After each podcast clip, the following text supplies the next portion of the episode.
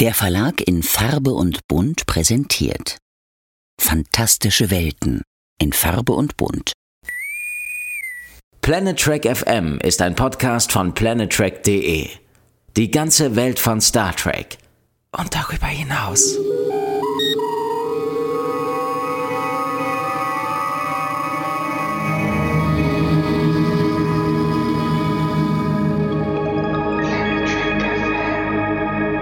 Moin moin und herzlich willkommen zur Ausgabe 164 von Planet Trek FM, die ganze Welt von Star Trek. Mit mir, eurem Björn Sölter und mit der wunderbaren Claudia Kern. Hallo Claudia. Hi Björn. Du merkst, ich bin total euphorisch. Äh, ja, ist, ich bin wieder also, da. Ich bin wieder auf dem Fahrersitz.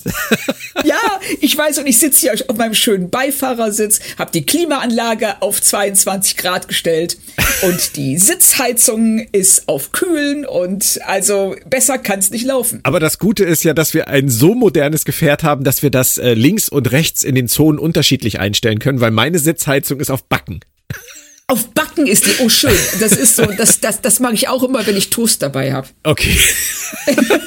Aber sag mal hier so letzte Ausgabe, es war ein völlig neues Podcast-Gefühl. Hat's dir denn Spaß gemacht auf dem Fahrersitz? Am Anfang, muss ich sagen, habe ich mich echt gefühlt wie in der Fahrschule. Ne, so äh, gleich mache ich was falsch, dann kriege ich den Führerschein nicht. Ähm, aber so nach einer Viertelstunde, 20 Minuten, hat's mir super Spaß gemacht, um ehrlich zu sein. So, und bei dir? Wie war es auf dem Beifahrersitz? Super, super. Also ich fand's, fand's total cool. Ich find's auch super, dass wir das beibehalten, dass wir das abwechseln. Mir macht das total Spaß. Aber heute, ja. heute ist mal wieder die althergebrachte Weise, so traditionell wie bei Oma, will ich mal sagen. Heute können, können wir wieder auf das zurückgreifen, was wir seit Jahren und äh, vielen, vielen Ausgaben gemacht haben. Mal gucken, wie das wird. Vielleicht langweilt uns das total. Also wenn du mittendrin mal so ein genau. hörst, dann bin ich das. Okay. Ja, du hast ja schon gesagt, es macht dich müde. Ja, genau. Es geht immer noch um Staffel 1 von Star Trek Strange New Worlds. Allerdings sind es die letzten Meter, denn heute geht's um die letzte Folge der Debütstaffel, Episode 1.10 mit dem Titel A Quality of Mercy oder zu Deutsch die Kunst der Gnade. Bist du denn bereit für das große Finale, bevor wir in einigen Tagen dann direkt ins zweite Serienjahr starten? Also ich bin gehypt fürs zweite Serienjahr und ich bin ähm, passend zur Folge angemessen gnädig gestimmt, was das Finale angeht. Muss man, glaube ich, gar nicht. Aber Nein, muss man auch nicht. Aber ich wollte unbedingt äh, den Bezug zur Folge, zum Folgentitel drin haben. Sehr und, schön. Ähm, das äh, es ist besser, als, als hätte ich gesagt, äh, es bezieht sich auf Balance of Terror und ähm, ich möchte, dass diese Folge jetzt terrorisiert wird. Es stimmt, aber du hättest die Gnade natürlich auch äh, einem Schauspieler, der in dieser Episode mitspielt, zuteil werden lassen können. Oh, aber dazu ja, später mehr. Stimmt, richtig. Also gnädig in einem gewissen Bezug, sagen wir es so. Das ist, glaube ich, besser. Das Spannende finde ich ist ja, wir sind ja jetzt eigentlich seit 2017 Staffelfinals gewöhnt von Disco und Picard, die immer den Schlussakkord der Jahreshandlung darstellen mussten. Was für uns, will ich mal so sagen, nicht immer funktioniert hat. Aber das hier, schön gesagt. ich bin gnädig gestimmt. Aber hier waren sie komplett frei und ich muss echt sagen, ich war gespannt, wofür sie das nutzen würden. Ja, das ging mir auch so und ich kann jetzt schon sagen, ohne irgendwas vorwegzunehmen, damit hatte ich nicht gerechnet. Nee, ich auch Kein nicht. bisschen. Ich auch nicht. Ein Tipp noch für alle, die es noch nicht gemacht haben, bevor ihr euch diesen Podcast anhört, ist zu empfehlen, euch tatsächlich nochmal die Classic-Folge Balance of Terror, die Claudia gerade schon so schön erwähnt hat, mit dem deutschen Titel Spock unter Verdacht, der auch wieder mal Bezug nimmt auf einen, ja, Aspekt der Handlung, aber ich würde jetzt nicht sagen auf den Hauptaspekt der Handlung, ähm, aus der ersten Staffel äh, nochmal angucken, denn wir kommen da mehrmals drauf zu sprechen und es lohnt sich total, die Folge nochmal anzusehen. Oh ja, auf jeden Fall. Aber es geht um A Quality of Mercy und ich würde sagen, wir starten mitten rein. Es wird am Anfang mal wieder gekocht. Äh, das ist schon ein Running Gag, oder? Ja, und äh, ich muss sagen, das Rezept, was er da macht, das mache ich auch immer sehr gerne. Das ist oh. nämlich ganz hervorragend und lecker und einfach. Okay, was genau war es denn? Ähm, du nimmst einfach Spaghetti, ähm, knallst ein Ei da rein, Parmesan obendrauf, richtig schön, Pfeffer drauf, am besten noch ein bisschen frischen Oregano, wenn du hast, und dann ähm, ist das eine sehr leckere und einfache Mahlzeit, die du in zehn Minuten wirklich zusammengeballert hast. Schön. Dann haben wir das auch, haben wir unseren, unseren Bildungsauftrag äh, in Sachen Nahrungsmittel dann jetzt auch erfüllt. Das finde ich sehr schön. Aber ich mag es immer. Ich finde wirklich, das ist, das gehört zur DNA der Serie. Ja, völlig. Und es äh, kehrt auch diesen familiären Bezug raus, dass, ähm, dass Pike eigentlich alle, die zu ihm kommen, erstmal bewirtet. Also er ist nicht nur Captain, er ist auch der Gastgeber. Und er geht in der Rolle total auf. Und das merkst du auch immer wieder. Und diesmal ist es für ihn natürlich doppelt schön und für uns auch, äh, weil ich gar nicht unbedingt damit gerechnet habe, denn er kocht diesmal für seine Freundin aus der Pilotfolge für Captain Battelle, die wieder zurück ist. Die fand ich in der Pilotfolge auch schon gut und ich ja. freue mich, dass sie darauf jetzt wieder zurückgekommen sind. Richtig, also dass sie hier tatsächlich den Bogen äh, zumachen oder den Bogen ziehen zurück zum Pilotfilm und ähm, uns also zeigen, so ja, diese Beziehung, das ist noch aktiv und es bringt uns vor allen Dingen auch wieder oder gibt uns die Möglichkeit, uns äh, an seinen, an sein bevorstehendes Schicksal zu erinnern. Ja.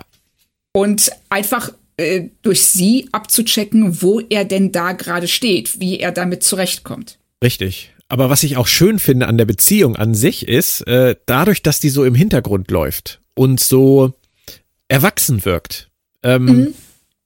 nehmen sie Pike halt komplett dieses Draufgängerhafte von Kirk, dieses jede Alien-Dame wird mitgenommen, was ja, was ja Kirk wirklich ausgezeichnet hat und was, äh, da habe ich die Vibes tatsächlich auch beim Gucken von Balance of Terror wieder gespürt, dass man immer das Gefühl hat, jede Frau muss sich vor ihm in Acht nehmen, obwohl ja. wahrscheinlich auch jede freiwillig mit ihm in die Kiste springen würde. So wirkt es zumindest in der Serie.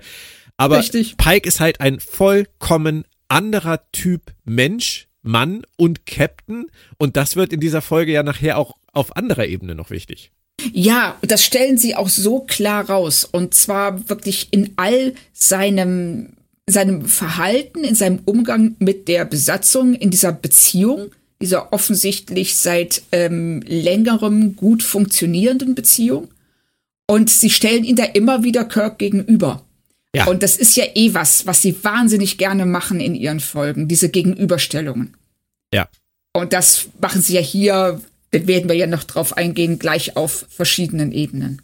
Richtig. Und du hast gerade schon ähm, darüber gesprochen, dass wir ja eigentlich eine Information über Pike haben, die in der ersten Staffel wie ich finde, mehr in unserem Kopf existiert hat als in der Handlung selbst, nämlich, dass er sein Schicksal kennt. Das war in der ersten Folge sehr dominant. Es wurde dann immer noch mal ähm, erwähnt oder es, es klang an, aber das meiste hat dazu geführt in, de, in den Episoden, dass wir eigentlich gesagt haben, könnte er jetzt so agiert haben, weil er im Hinterkopf hat das, aber das wurde dann nicht jedes Mal artikuliert.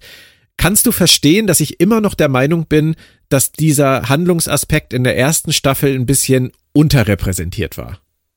Ich kann es verstehen, weil es auch sie überlassen sehr viel unserer Fantasie oder unserem Verstand, Sachen zusammenzupuzzeln, uns zu überlegen, warum Figuren auf eine gewisse Weise agieren, also gerade jetzt bei Pike, aber auf der anderen Seite finde ich es auch gut, dass sie nicht darauf rumreiten.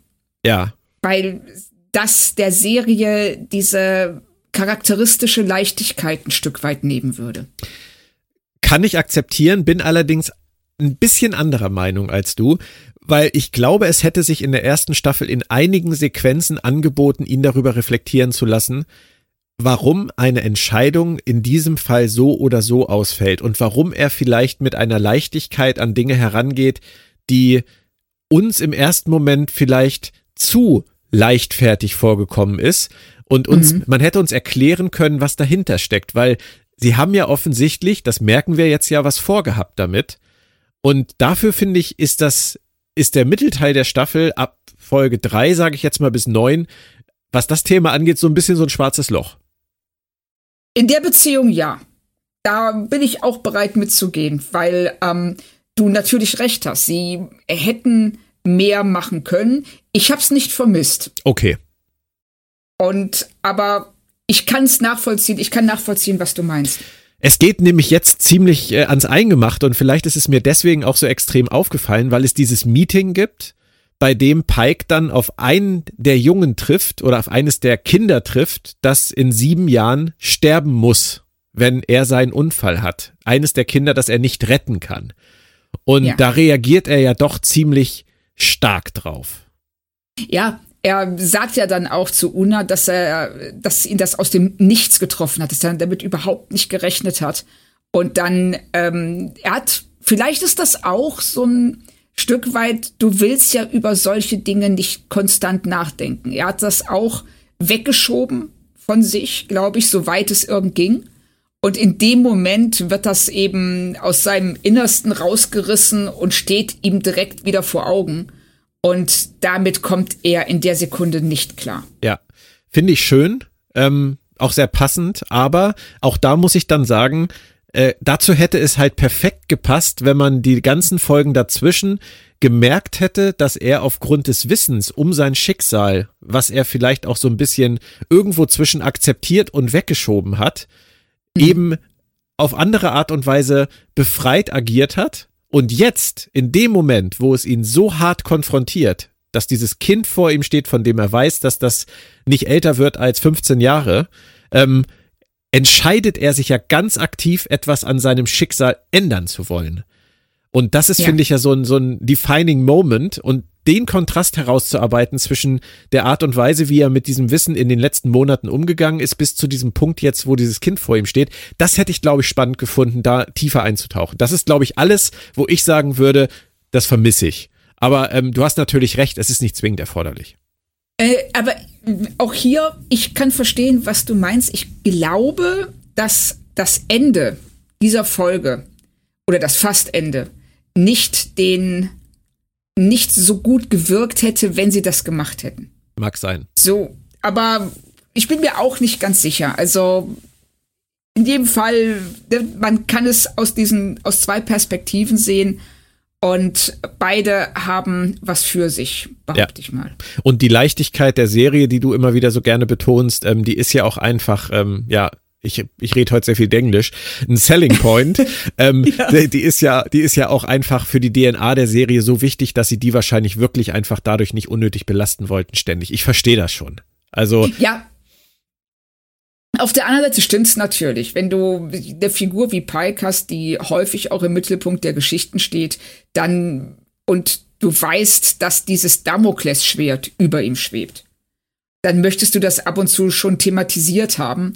Ähm, aber ja, ne, es war eine Entscheidung, die hätte man auf die eine oder andere Weise fällen können. Sie haben sich für die ähm, für die leichtere entschieden. Und ja, und äh, jetzt am Ende der Staffel wirkt es vielleicht dann auch etwas abrupt. Ja. Dass er dann auf einmal auf die, ähm, auf das, auf die Begegnung mit dem Jungen so stark reagiert. Die nächste Szene, die ähm, dann folgt, wo Pike anfängt, den Brief an diesen Jungen zu schreiben, um ihn davor zu bewahren, zu sterben. Diese ganze Szene ist für mich eine einzige Zurück in die Zukunft Hommage, weil den Brief zu schreiben, wie Marty einst den Brief an Doc Brown geschrieben hat, dass in der Nacht der Blitz den DeLorean trifft, ist die erste Hommage. Und dann taucht Biff Tannen mit dem Sportalmanach auf und sagt, wenn du immer in diesem Buch liest und auf das Richtige setzt, dann wirst du ein reicher Mann. Das fand ich so lustig. Also, ja, stimmt, stimmt, großartig. Aber in Wirklichkeit ist es natürlich nicht Biff Tannen, sondern es ist äh, der alte Pike, Old Pike ja. in der roten Uniform. Toll. Ja, super. Also und auch ähm, das nicht nur, dass ich das Make-up ganz hervorragend finde, sondern auch, wie er sich verändert, wie seine, wie er das, also wie Anson Mount das, den, den, den älteren, verbitterten Pike spielt. Mhm.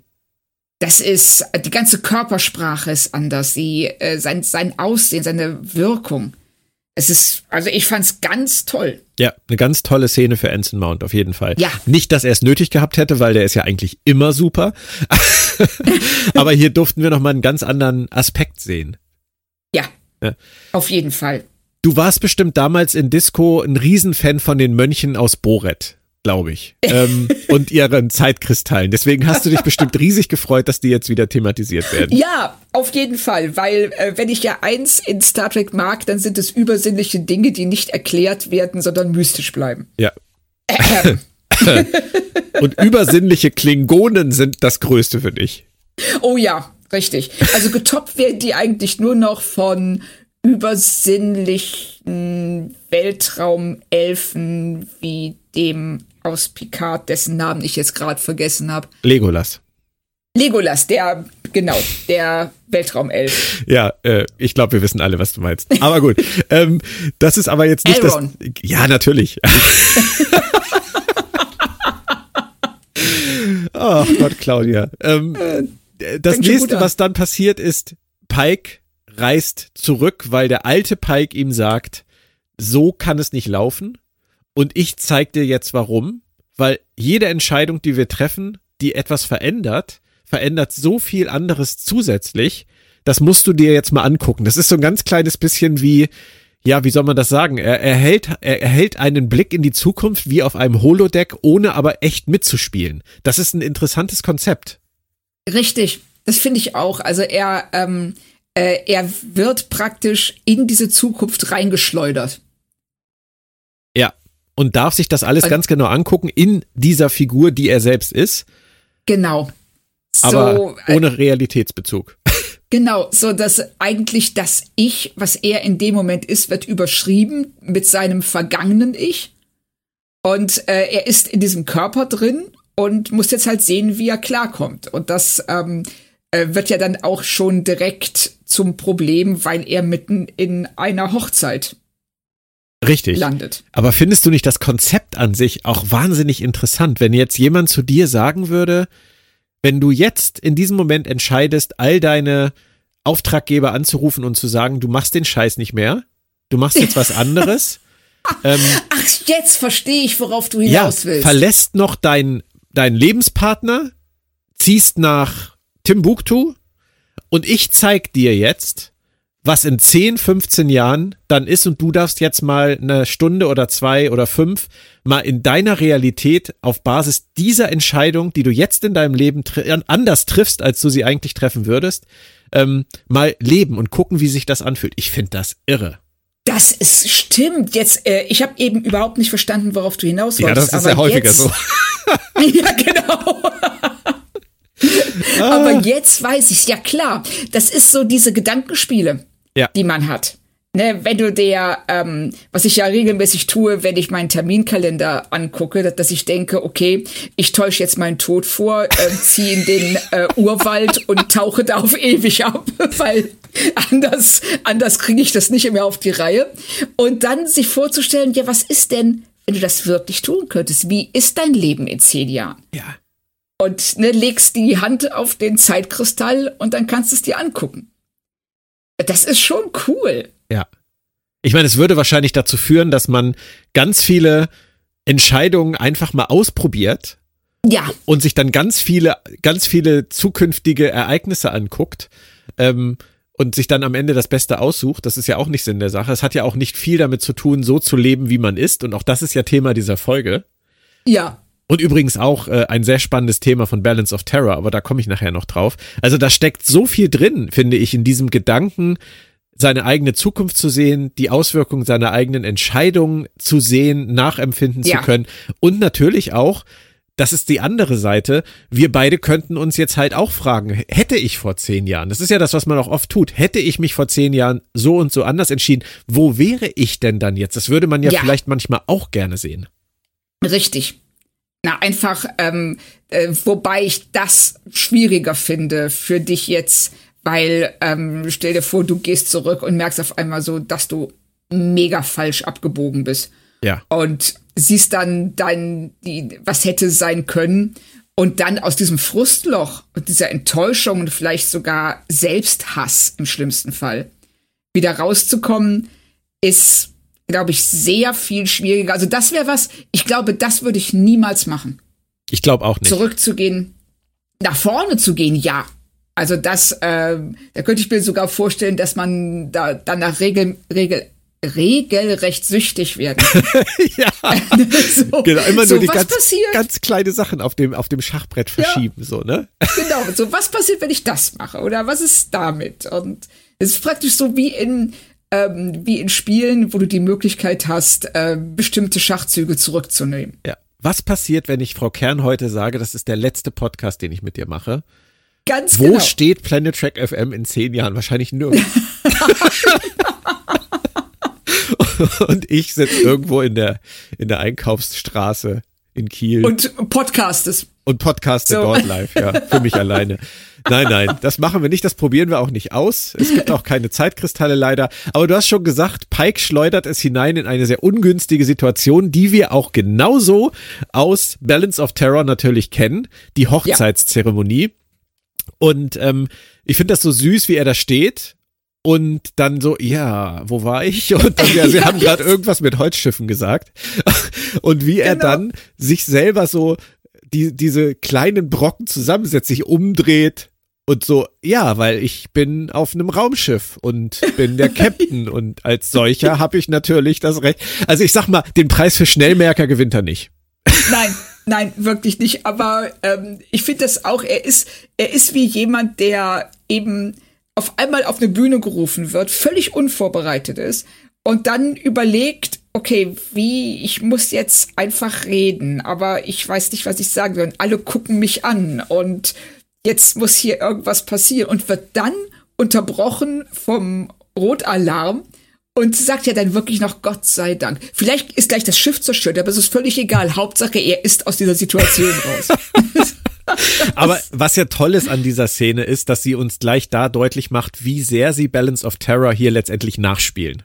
Ja, es ist der Original, es ist der Originalmonolog von Shatner, also Ja. von Kirk. Und es ist einfach, es ist einfach großartig, diese Idee überhaupt zu haben. Ich meine, wir haben ja Trials and Tribulations damals bei Deep Space Nine gehabt und haben da eine Folge nachgespielt aus der Classic-Serie mit den DS9-Figuren, aber auf andere Art und Weise. Und jetzt Ja. hier ist es wirklich so, wir erleben eine TOS-Folge aus einer anderen Sichtweise mit einer kleinen Veränderung in der Zeitlinie, sage ich jetzt mal, nochmal mit modernen Mitteln. Ich finde allein diesen Ansatz toll.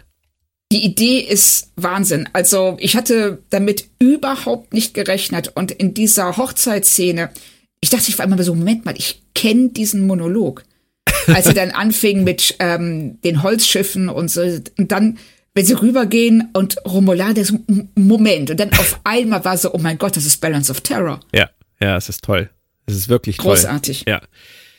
Ähm, Spock findet das alles ein bisschen merkwürdig danach, als äh, Pike sich ihm offenbart. Ich ähm, muss da auf eine allgemeine Beobachtung kurz mal zu sprechen kommen. Vielleicht kannst du mir da helfen. Es sind ja einige Jahre vergangen seit der Zeitlinie, die wir kennen aus Strange New Worlds. Deswegen ist natürlich auch nicht alles so, wie wir das kennen. Und auch nicht alle die Figuren sind so, wie wir sie kennen. Ähm, das hat Gründe. Das hat Gründe, äh, die auf Balance of Terror basieren. Da kommen wir gleich zu. Aber auch offensichtlich andere. Ich finde, war das jetzt verwirrend, Claudia? Ich hoffe nicht. Ähm, ich finde, und du so, was? ähm, ich finde, Spock zeigt als erster sehr schön, dass die alle irgendwie ein bisschen anders miteinander umgehen, als wir das kennen. Die sind distanzierter. Ja, Warum? das, das, das ist mir auch aufgefallen. Sie sind distanzierter, sie wirken viel steifer. Ja, als sie das in der Original, also in unserer oder zu, ja, zum Zeitpunkt der Serie äh, tun. Und ich habe mich genau das Gleiche gefragt. hat das vielleicht Ähm, was da? Ach so, sag du ruhig. Äh, nein, bitte, sag mal. Hat das vielleicht was damit zu tun, dass äh, wir ja später erfahren, dass Una ähm, seit Jahren im Gefängnis sitzt, Laan versetzt wurde? Hat das diese Familie zerstört? Den, das war nämlich genau die Frage, die ich mir auch gestellt habe. Also, dass zum einen eben diese, die, dieser Weggang, dieses Auseinanderbrechen der Familie und zum auch gerade, denke ich, mit Una, die ja, was ja eine ganz krasse Geschichte ist, auf diese Strafkolonie versetzt worden ist. Auch was, was ich in Tosmis mich immer gewundert hat, dass es sowas in der Föderation gibt. Und dann keinen Kontakt haben darf und niemand weiß, was mit ihr los ist, was ist. Nee, ist alles gut, du hast recht. Ich, ich lache nur über das Wort, sie ist auf die Strafkolonie versetzt worden. Ich frage. Und was machst du so als nächstes in deiner Karriere? Ich lasse mich auf die Strafkolonie versetzen. 100 Jahre. Zehnmal lebenslänglich. Nein, Genau. aber red, red weiter. Nein, du hast völlig recht. So. auf die Strafkolonie versetzt worden. Klingt jetzt ein bisschen wie so ein Euphemismus, ne? So, aber ja. ähm, und dann die Bedrohung durch die Romulaner, die ja anscheinend deutlich zugenommen hat. Und das, aber es ist mir aufgefallen und ich bin mit beiden Erklärungsansätzen auch nicht hundertprozentig glücklich. Es ist zu sehr im Subtext, als dass es beabsichtigt wirkt, finde ich. Ähm, aber es ist dann doch wieder zu deutlich, um es zu ignorieren. Richtig.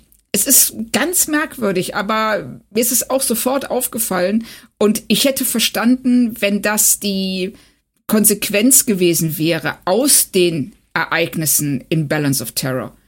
Wenn das diese Crew so angespannt und ähm, ja unlocker, unent, ja un, unlocker.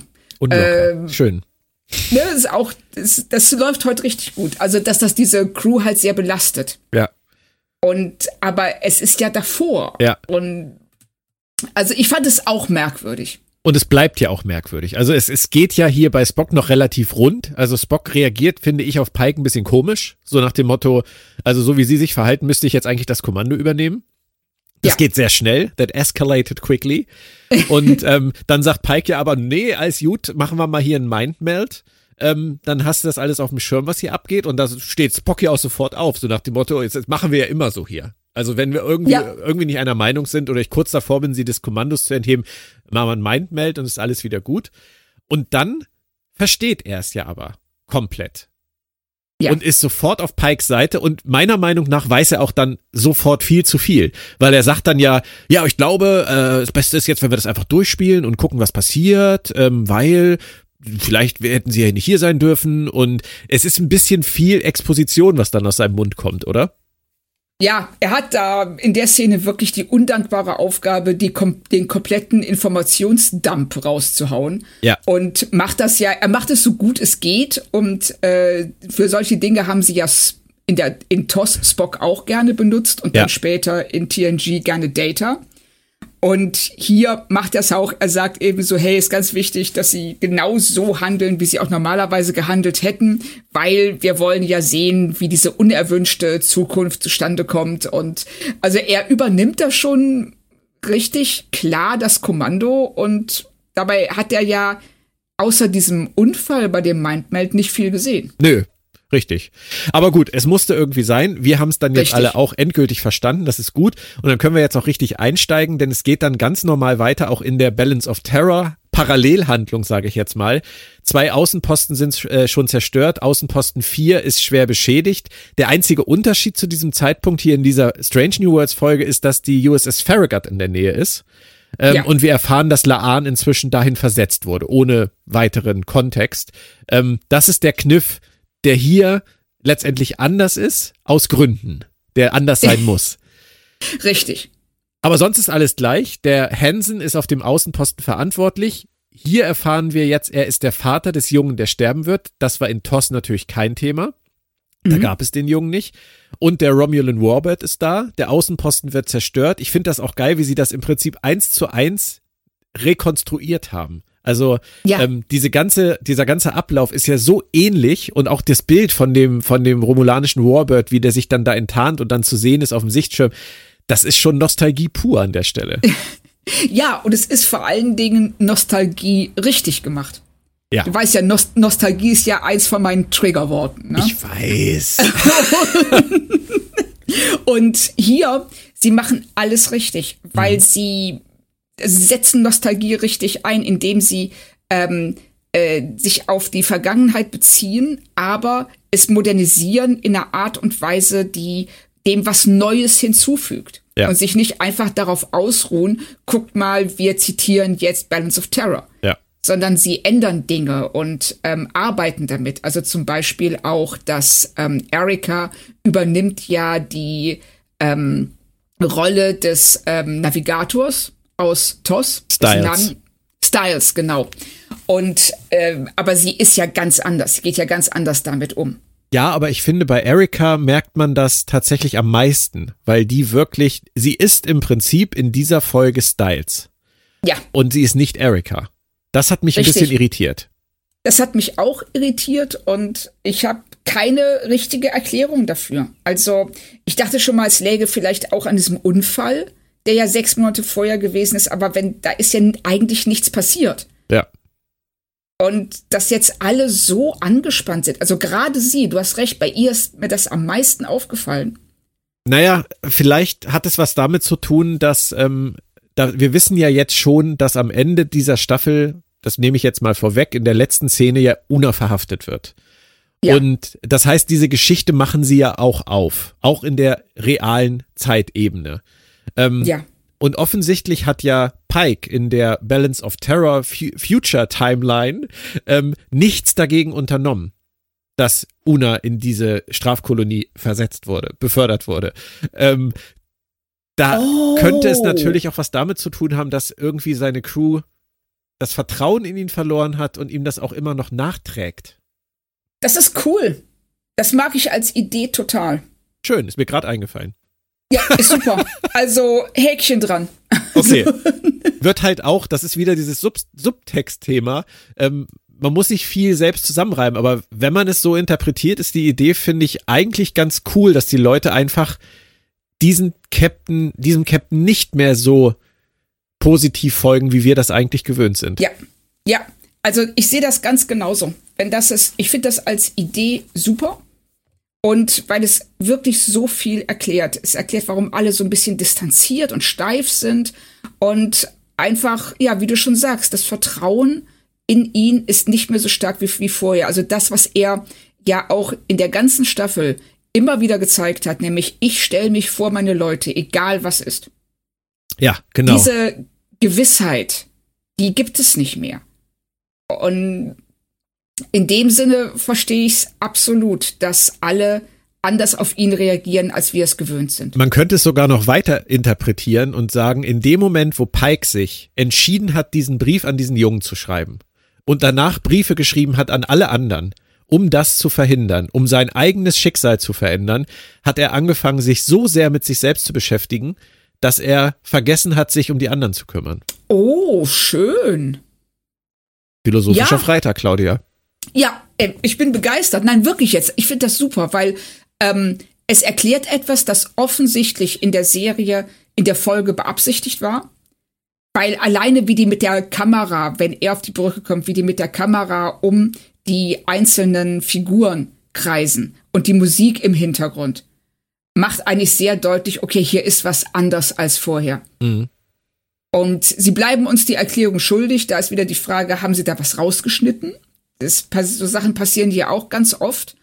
Oder ist es einfach so, dass sie gesagt haben, na ja, also wird wohl einer seinen philosophischen Gedanken haben, das ins Internet stellen und dann können es alle nachlesen.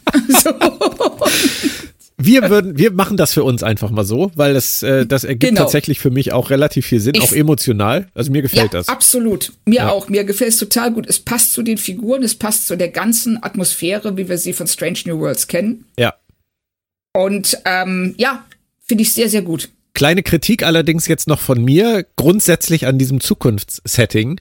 Ähm, das ist etwas ähnliches, was mir damals äh, so in den Sinn gekommen ist, als wir These Are the Voyages, das äh, grandiose Finale von Star Trek Enterprise, äh, damals sehen durften, wo wir gezeigt bekommen haben, wie die NX01 auf dem Weg ist zu dieser großen Rede von Archer. Mhm. Jahre nach der Serienhandlung. Und alle sitzen exakt so an ihren Stationen wie ewige Jahre zuvor. Haben alle die gleiche Frisur, alle den gleichen Rang. Es hat sich nichts verändert. Das Harry Kim-Syndrom, einmal für die komplette Brückenbesatzung, das habe ich damals echt nicht gefeiert. Und hier habe ich so ein ähnliches Gefühl gehabt. Und zwar aus einem ganz bestimmten Grund. Ich hätte mir eine andere Frisur für Uhura gewünscht. du meinst, dass sie Nichelle Nichols ein bisschen ja. stärker nachahmt. Ja, weil ich glaube einfach, also ich habe seit ungefähr 100 Jahren die gleiche Frisur. Ich weiß nicht, wie es bei dir ist, Claudia. Ich habe ja, sogar ich seit auch. 100 Jahren den gleichen Bart.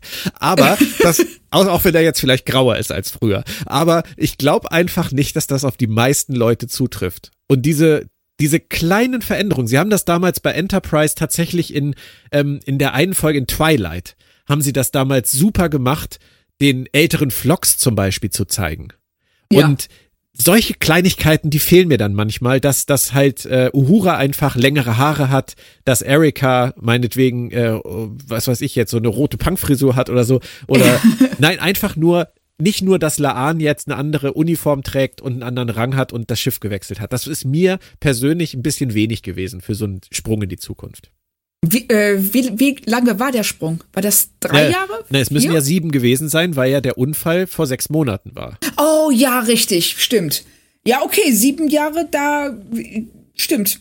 Also dafür ist es schon ein bisschen wenig Veränderung. Ja, bei allen halt, ne? Und ähm, Ja. ne? Aber egal, es ist Richtig. nur so, es ist ein kleiner Aspekt, es ist mir halt, es ist mir wirklich nur an Uhura aufgefallen. Und dann habe ich gedacht, okay, es gilt eigentlich für, für alle. Stimmt, du hast recht. Jetzt sind wir relativ lange verweilt. Äh, Ich habe trotzdem noch einen Nachtrag und zwar in dieser Szene, wo die aus, wo dieser Außenpost zerstört wird. Da gibt es in der TOS-Folge eine ganz, ganz großartige Szene. Ich weiß nicht, ob du dich erinnerst, und zwar den Reaction-Shot von Shatner, Nimoy und Nichols. Ja, Es blendet Ja. und alle so. Ah, oh mein Gott! Es ist großartig, sich vorzustellen, wie damals am Set der Regisseur gesagt hat: leidet. Mehr, richtig leidet so. mehr. Es blendet euch, es schmerzt in den Augen. Aber genau, ist so, stellt euch vor, ihr guckt in die Sonne. Oh, nein. und alle, auch, auch Nimoy, der, der zeigt so die Zähne so richtig so. Oh, Ja. Es ist, es ist wirklich toll, wie viel Overacting da manchmal im Spiel war. Ja, großartig.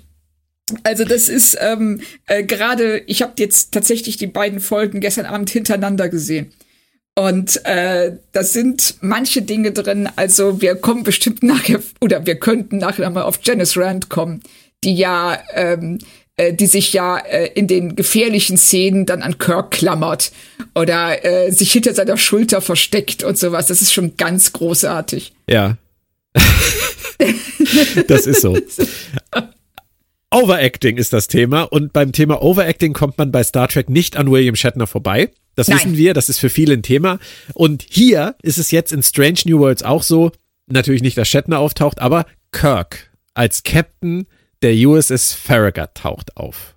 Und Ja. das ist unsere erste Begegnung mit dieser Legende in Strange New Worlds, mit dieser reimagined Legend. Ich bin heute schlimm mit meinem Englisch. Ich weiß, es tut mir furchtbar leid. Aber ähm, hier ist es jetzt natürlich ein neuer Schauspieler. Und was soll ich sagen? Es ist Paul Wesley. Man kennt ihn aus äh, Vampire Diaries. Ähm, Claudia, Ja. ich lass dir den ersten Schuss. Ich, äh, ganz ehrlich, ähm, ich bin mir nicht sicher, wie sie von wir wollen Kirk neu besetzen zu ach nehmen wir doch Paul Wesley gekommen sind. Der Sprung, der also es ist äh, ich habe ich hab nichts gegen ihn. Ich habe von Vampire Diaries glaube ich zehn Minuten in meinem Leben gesehen oder sowas. Also ich bin da nicht vorbelastet. Aber sie bauen den Auftritt von Kirk so stark auf, indem sie Sam Kirk holen und Pike redet mit ihm und sagt so, was kannst du mir über deinen Bruder sagen? Und ähm, wie ist der drauf? Und sie sind, also sie, sie fokussieren sich so sehr auf Kirk. Und dann taucht Paul Wesley auf und bricht unter der Last dieses Namens einfach zusammen. Der ähm, Jammer, der die wunderbaren Rezensionen schreibt ähm, auf äh, jammersreviews.com seit vielen, vielen ewigen Jahren, Jahrzehnten möchte ich fast sagen, der hat das so schön ausgedrückt und hat gesagt, äh, Paul Wesley spielt einen tollen Random Captain, ja, Aber- stimmt. keinen Kirk. Und Nein. ähm, dass ich, ich habe gestern nochmal versucht rauszufinden, was die Macher in Paul Wesley sehen, was in irgendeiner Form Kirk-esque sein könnte. Aber äh, Ja. also manchmal in den in den Close-ups würde ich sagen, hat er tatsächlich ähm, eine gute Ausstrahlung. Aber darüber hinaus würde ich sagen, geht es nicht. Und was ich einfach wahnsinnig schräg finde, ist, er wirkt neben Pike wie so ein Bürschchen. Ja. Das ist vielleicht auch der Tatsache geschuldet, dass Paul Wesley ähm, zehn Jahre jünger ist als Anson Mount. Ja. Aber Anson Mount ist halt wirklich ein richtiger, Ma klingt jetzt scheiße, aber er ist ein richtiger Mann, ist ein richtiger Kerl. So ein, ja. Baum von, von Mann irgendwie. Um mal in ganz alten Klischees zu bleiben. Ähm, aber Paul Wesley neben ihm ist halt wie so ein, wie sein, wie sein ältester Sohn. Richtig. Und, also äh, er wirkt. Ja, sag ruhig. Ja, er wirkt wie sein Lehrling. Genau. Und das liegt natürlich auch daran, dass Paul Wesley so ein dünnes Hemdchen ist. Ähm, ja, und richtig. Und die beiden nebeneinander, es ist einfach sehr unglücklich. Das an sich schon. Und dann habe ich mich gefragt, wie das denn mit Shatner ist. Und als ich dann Balance of Terror geguckt habe, habe ich gedacht, wow. Also das ist jetzt der endgültige Sargnagel für Paul Wesleys äh, Performance, weil wenn du wenn du dir in Balance of Terror oder generell in Toss und in den Kinofilm anguckst, was Shatner immer für eine Präsenz hatte. Ja. Das ist, äh, das ist, äh, es ist wahrscheinlich auch einfach komplett unfair, dagegen anspielen zu müssen, aber Chris Pine hat es in den Reboot-Filmen meiner Meinung nach viel besser hingekriegt als Paul also, Wesley. Ähm, ich hatte mir tatsächlich hier auch ähm, aufgeschrieben und unterstrichen Chris Pine, weil er hat bewiesen, dass es geht. Du kannst dir eine Figur wie Kirk zu eigen machen und ihr deinen eigenen Stempel aufdrücken. So wie es, Shatner hat das gemacht. Shatner hat ein Wahnsinns-Charisma in dieser Rolle. Also er kommt in den Raum rein und der zieht die Blicke auf sich. Das ist einfach so. Und ein Paul Wesley hat das halt nicht. Und das ist etwas, was Kirk, also Kirks Arroganz, Kirks ähm, Weigerung, eine Niederlage einzugestehen, seine unglaubliche Risikobereitschaft, die ja auch auf Arroganz ein Stück weit gründet, das wird alles aufgefangen durch seinen Charme. Richtig.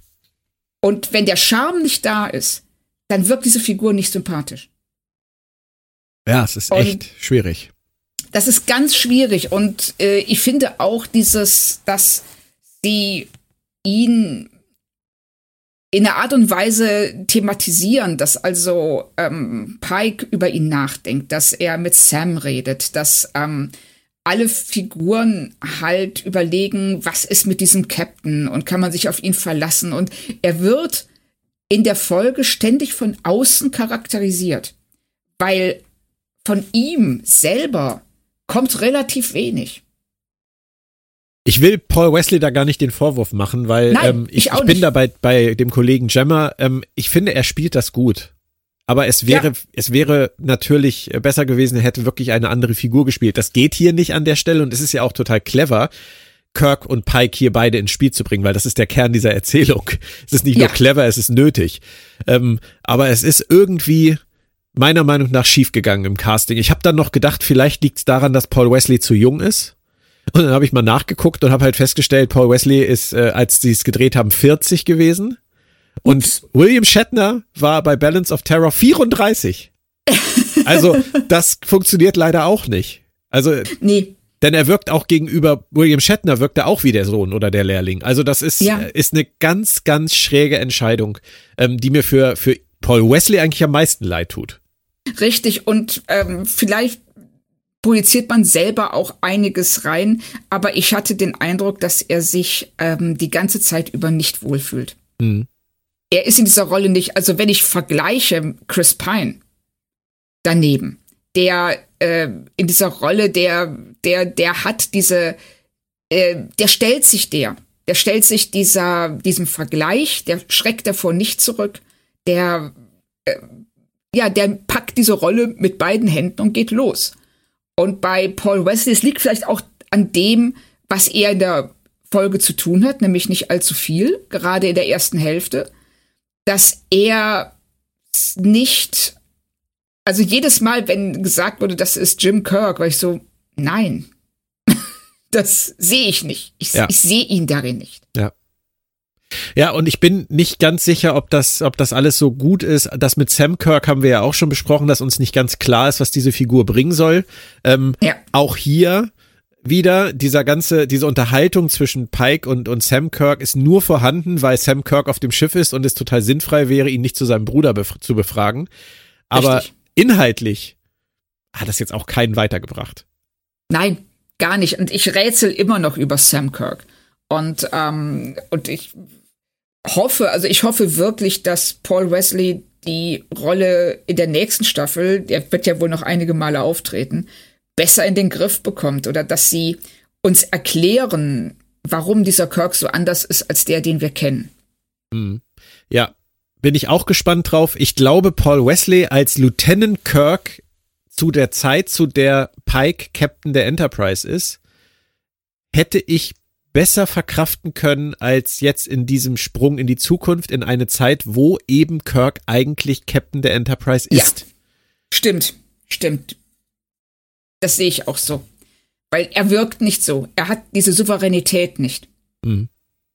Ja, äh, wir behalten das im Auge. Aber es tut mir halt, es tut mir irgendwie leid, weil ähm, er stört ja nicht. Er spielt das gut. Er, er fällt ja. ja. nicht irgendwie ab. Das ist ja, es ist halt einfach nur, du vergleichst halt einfach mit mit wirklich einer großartigen ikonischen Figur. Und man mag zu Shatner sagen, was man will. Aber er hat, das hast du glaube ich eben auch gesagt, diese Figur einfach sich zu eigen gemacht, zu 100 Prozent. Er war immer Kirk. Ja. Und ähm, Chris Pine war echt nah dran, was mich angeht. Genauso wie Zachary Quinto immer sehr nah dran war, find, fand ich an, an Spock.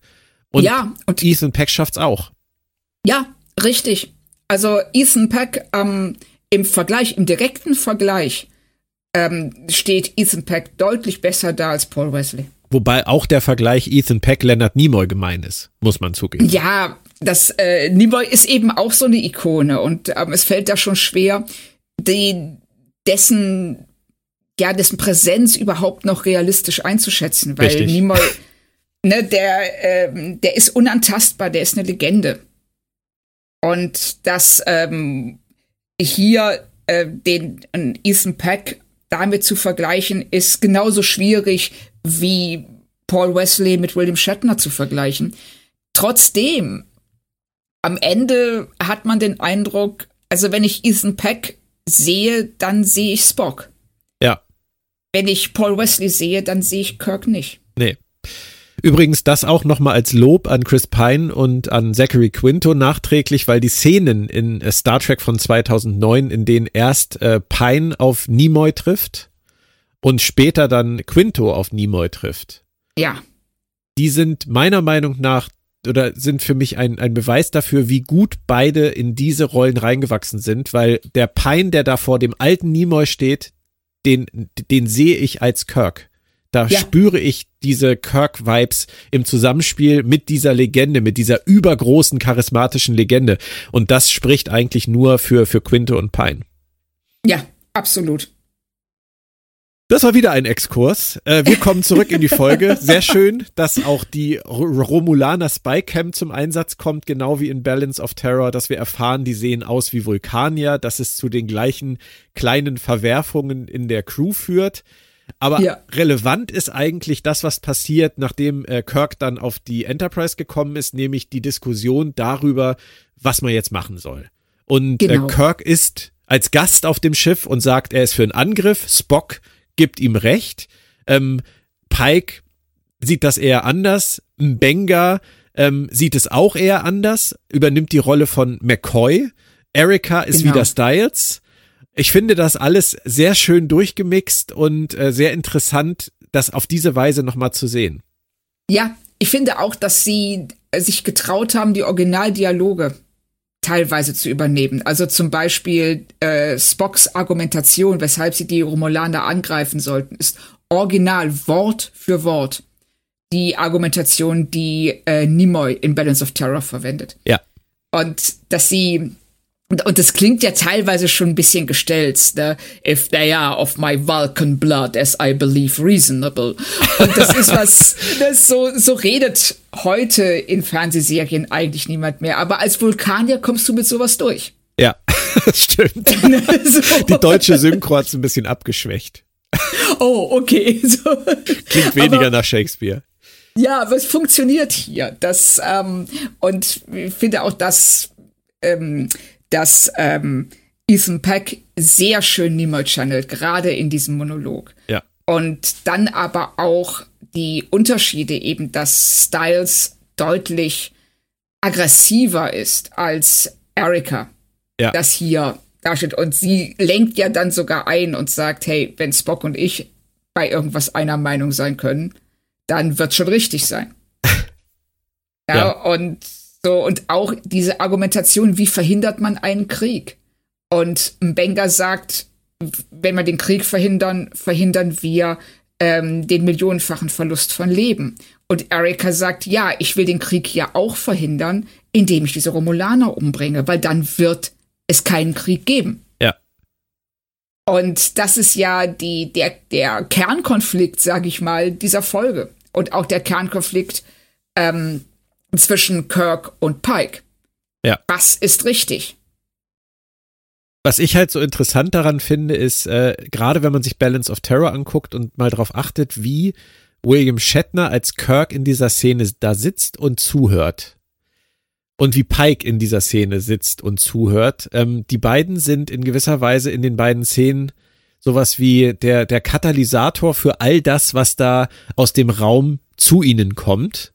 Ja. Und sie reagieren eigentlich relativ ähnlich darauf, finde ich. Mhm. Bis auf halt einen kleinen Aspekt ihrer Persönlichkeit, der sie im entscheidenden Moment in eine andere Richtung führt. Kann man das so sagen? Ja, ich denke schon. Das passt nämlich, finde ich, auch super dazu, dass der romulanische Commander ähm, später eigentlich identisch auf Pike reagiert, wie er in Balance of Terror auf Kirk reagiert. Ja. Weil die beiden sich gar nicht, die beiden sind gar nicht so unterschiedlich. Die haben eigentlich beide den gleichen Ansatz. Warum glaubst du, entscheidet Pike anders als Kirk? Ich glaube, dass Pike ein größeres Vertrauen in das Gute im Menschen hat als Kirk. Ja. Und ich glaube, dass der, der große Unterschied ist, dass Pike im Gegensatz zu Kirk seinen Gegner direkt sieht. Ähm, der romulanische Commander in äh, Balance of Terror. Es ist ja im Grunde genommen eine U-Boot-Folge. Ja. Die beiden belagern sich ja die ganze Zeit, belauern sich die ganze Zeit, aber sie sprechen erst am Ende miteinander. Sie haben vorher keinen direkten Kontakt. Sie kommunizieren eigentlich nur über ihre Taktiken. Und hier haben wir Pike, der sagt so, nein, ich frag den jetzt einfach und sagt so, hey, wie sieht's denn aus? Und auf einmal hat er ein Bild von diesem Romulaner und äh, er weiß, wie der redet, er weiß, wie er geht. Der Romulaner weiß das auch über ihn.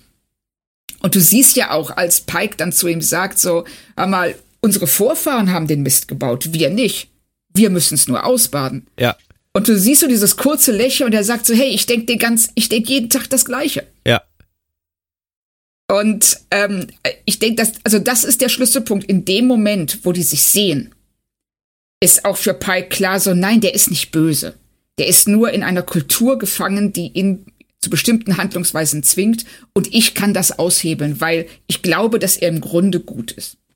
Ja, aber auch das ist ja wieder eine Entscheidung, die Dinge nach sich zieht. Und das finde ich so schön, weil dadurch, dass sie sprechen, entwickelt sich ja auch die Situation auf dem romulanischen Schiff komplett anders. Ja. Weil der Centurio in der einen Variante durch Kirks sehr beherztes Eingreifen stirbt und aus dem Weg ist. Und durch Pikes vor, äh, Vorstoß mit dem äh, Commander zu reden, hat der Centurio die Möglichkeit, seinen Vorgesetzten zu hintergehen. Ja, genau. Und das ist ja auch so ein minimaler, genau, so ein minimaler Aspekt, der, der komplett die Gemengelage zum Schluss dann halt ändert. Nur dadurch, ja. dass die beiden unterschiedlich mit dieser Situation umgegangen sind. Richtig, also das, was ähm, der Zukunftspike am Anfang sagt, wenn er sagt, Kausalität ist schwierig, ist kompliziert. Und wir sehen hier, welche gewaltigen Konsequenzen eine eigentlich gar nicht mal so groß oder, oder groß anmutende Entscheidung hat. Also es ist so, ne, wie diese Ray Bradbury Kurzgeschichte, wo einer auf einen Schmetterling trifft, ja. äh, tritt und auf einmal äh, äh, ist Amerika faschistoid. Genau. So, und so ähnlich ist das hier auch. Und wir sehen eben die, die Folgen, die trennen sich ja im Grunde genommen in dem Moment, wo Pike sagt, nee, ich rede mit dem. Genau, ja. Man könnte sich jetzt fragen, warum hat Kirk das nicht versucht? Das ist, ja, das ist eine gute Frage. Also ich glaube, dass Kirk sich sicherer ist dass ähm, sich seiner Position in dem Sinne, dass er sagt so, nein, ähm, das ist der Feind. Und meine Pflicht ist es, diesen Feind zu schlagen, um die Föderation zu schützen. Ja. Und Pike ist da, er ist offener, also er ist ähm, vielleicht nicht bereit, jemanden so schnell, ich meine das jetzt nicht negativ, also auch auf Kirk bezogen. Ähm, Pike ist da ambivalenter, mhm. ist vielleicht das richtige Wort. So, ist das mein Feind? Kann ich nicht aus meinem Feind vielleicht meinen Freund machen? Ja. Es kommt ja noch ein Aspekt mit rein, nur ganz kurz, nämlich dass Pike artikuliert, er denkt, er soll Kirk unter Umständen aufhalten. Da war aber relativ sofort klar, dass das Quark ist, oder? Ja, richtig. Also da habe ich, äh, hab ich auch gedacht, so, warum verschwendet ihr Zeit mit diesem Satz? Ja. Also, weil äh, es ist völlig klar, dass das Unfug ist. Ja. Und das finde ich auch hier dann wiederum sehr schön, dass Pike jetzt, wo er in der Zukunft ist, in einer Zukunft, die er nicht erwartet hat. Er dachte ja, dass er bei diesem Unfall ja fast ums Leben kommt, also in dem Fall, dass dann nach seinem Leben gelaufen ist. Und dass er jetzt viel stärker anfängt, sich zu hinterfragen. Ja. Und sie überlegen so, hm, soll ich das wirklich machen? Ist das richtig? Das wirft ihm Kirk ja dann auch kurz Zeit später vor. Ja, stimmt. Wenn er zu ihm sagt, sie haben gezögert. Warum? Ja. Ja, richtig. Sehr schön. Ähm, wir haben dann aber den Waffenstillstand, den zweistündigen, den Pike mit seinem Vorstoß aushandelt. Das erste Mal seit 100 Jahren zwischen Föderation und Romulanern. Das ist ja schon mal was. Und dann gibt's diesen Seitenwechsel äh, zu den Romulanern rüber, den es ja auch bei Balance of Terror gab. Zwei kurze Anmerkungen von mir dazu, was ich ganz, ganz großartig fand. Äh, das war einmal der unrasierte Romulaner. Ja, stimmt. Ich weiß nicht, ob ich das schon mal jemals irgendwo gesehen habe, aber den fand ich, den fand ich wirklich toll. Richtig, ja. Und einmal kurz noch ein Satz zu äh, Matthew McFadzean, der den romulanischen Commander spielt. Der macht das gut. Äh, er ist kein Mark Leonard, ne? Er ist kein Mark Leonard, nein. Aber er macht es trotzdem. Ähm, er macht es wirklich gut. Also er spielt den auch mit dieser Resignation, die ähm, Mark Leonard zeigt. Dieses, er muss ja. das denn immer so weitergehen. Und er wirkt auf mich aber im Vergleich zu Mark Leonard weicher. Stimmt. Mich hat der an den Anführer der Aliens aus Galaxy Quest erinnert. Ja, stimmt. Stimmt. So ein bisschen auch von der Frisur her und von der Art, wie er guckt. War wahrscheinlich ja, nicht beabsichtigt. Ja. Nein, glaube ich auch. Wollen aber Sie uns es ging mir aus so. auf unser Schiff vielleicht mit uns helfen gegen unseren Feind? Nein, das. äh, Aber ich, er macht das gut. Es ist halt er auch, auch da, wie mit, mit Shatner, es ist ein wahnsinnig unfairer ja. Vergleich. Ist es, ist es auch. Und äh, zwei Kleinigkeiten, die mir noch aufgefallen sind. Also zum einen, wenn Pike mit die, wenn Pike die Romulaner anspricht, dass sie ihn exakt so ausleuchten wie Kirk in der TOS-Folge.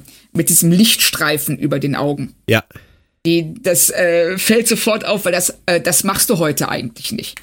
Und ähm, die andere Sache ist in Balance of Terror, ähm, dass wenn die Enterprise auf das Romulaner-Schiff schießt, jedes Mal der Putz von der Decke fällt. Und, und, du dich fragst, aus welchem Material bestehen Romulaner-Schiffe, dass die, dass die Wände verputzt sind? Super, sehr, sehr schöne Beobachtung. Oh Gott. Okay, äh, kommen wir wieder zurück zu etwas ernsthafteren Dingen. Ich fand nämlich noch eine Szene ganz, ganz toll. Und zwar wieder zu diesem Thema, es sind die kleinen Dinge, die Großes nach sich ziehen. Ähm, ja. Zwischen McCoy und Kirk in Balance of Terror. Da sagt Mac, also erstmal total großartig gespielt, wie McCoy ja. die Schulter von Kirk greift und Kirk dann gefühlte fünf Minuten lang wie eine Wachspuppe da steht und ihn anstarrt während McCoy in die Kamera guckt und seinen Monolog hält. Also vom Regisseur her auch eine großartige Idee. Das ist, das ist Theater. Das ist, ja. äh, hat mit Fernsehen relativ wenig zu tun, aber es ist eine großartige Theaterszene. Ja. Und McCoy sagt dann zu Kirk ja, was es alles im Universum gibt. Wie viele Planeten und wie viele Systeme und was auch immer alles. Aber jeden von uns, den gibt es nur einmal. Und das, finde ich, ist die Kernbotschaft dieser Folge. Und das ist eine so tolle Szene. Und äh, es ist ein bisschen erschreckend, dass wir sie aus Balance of Terror rüberholen müssen. Aber ich finde sie einfach großartig. Ja, ist sie auch. Also sie wird ja so ein bisschen gespiegelt von dem, was der romulanische Commander zu seinem Subcommander sagt. Wenn er ihm sagt, so, ähm, pass mal auf hier, ich habe mit deinem Onkel gedient. Und der Subcommander antwortet, ja, er ist ehrenvoll gestorben. Und er sagt, nein, das war dumm. Wenn er noch leben würde, dann wären wir stärker. Und jetzt sind wir schwächer, weil sein Tod uns geschwächt hat.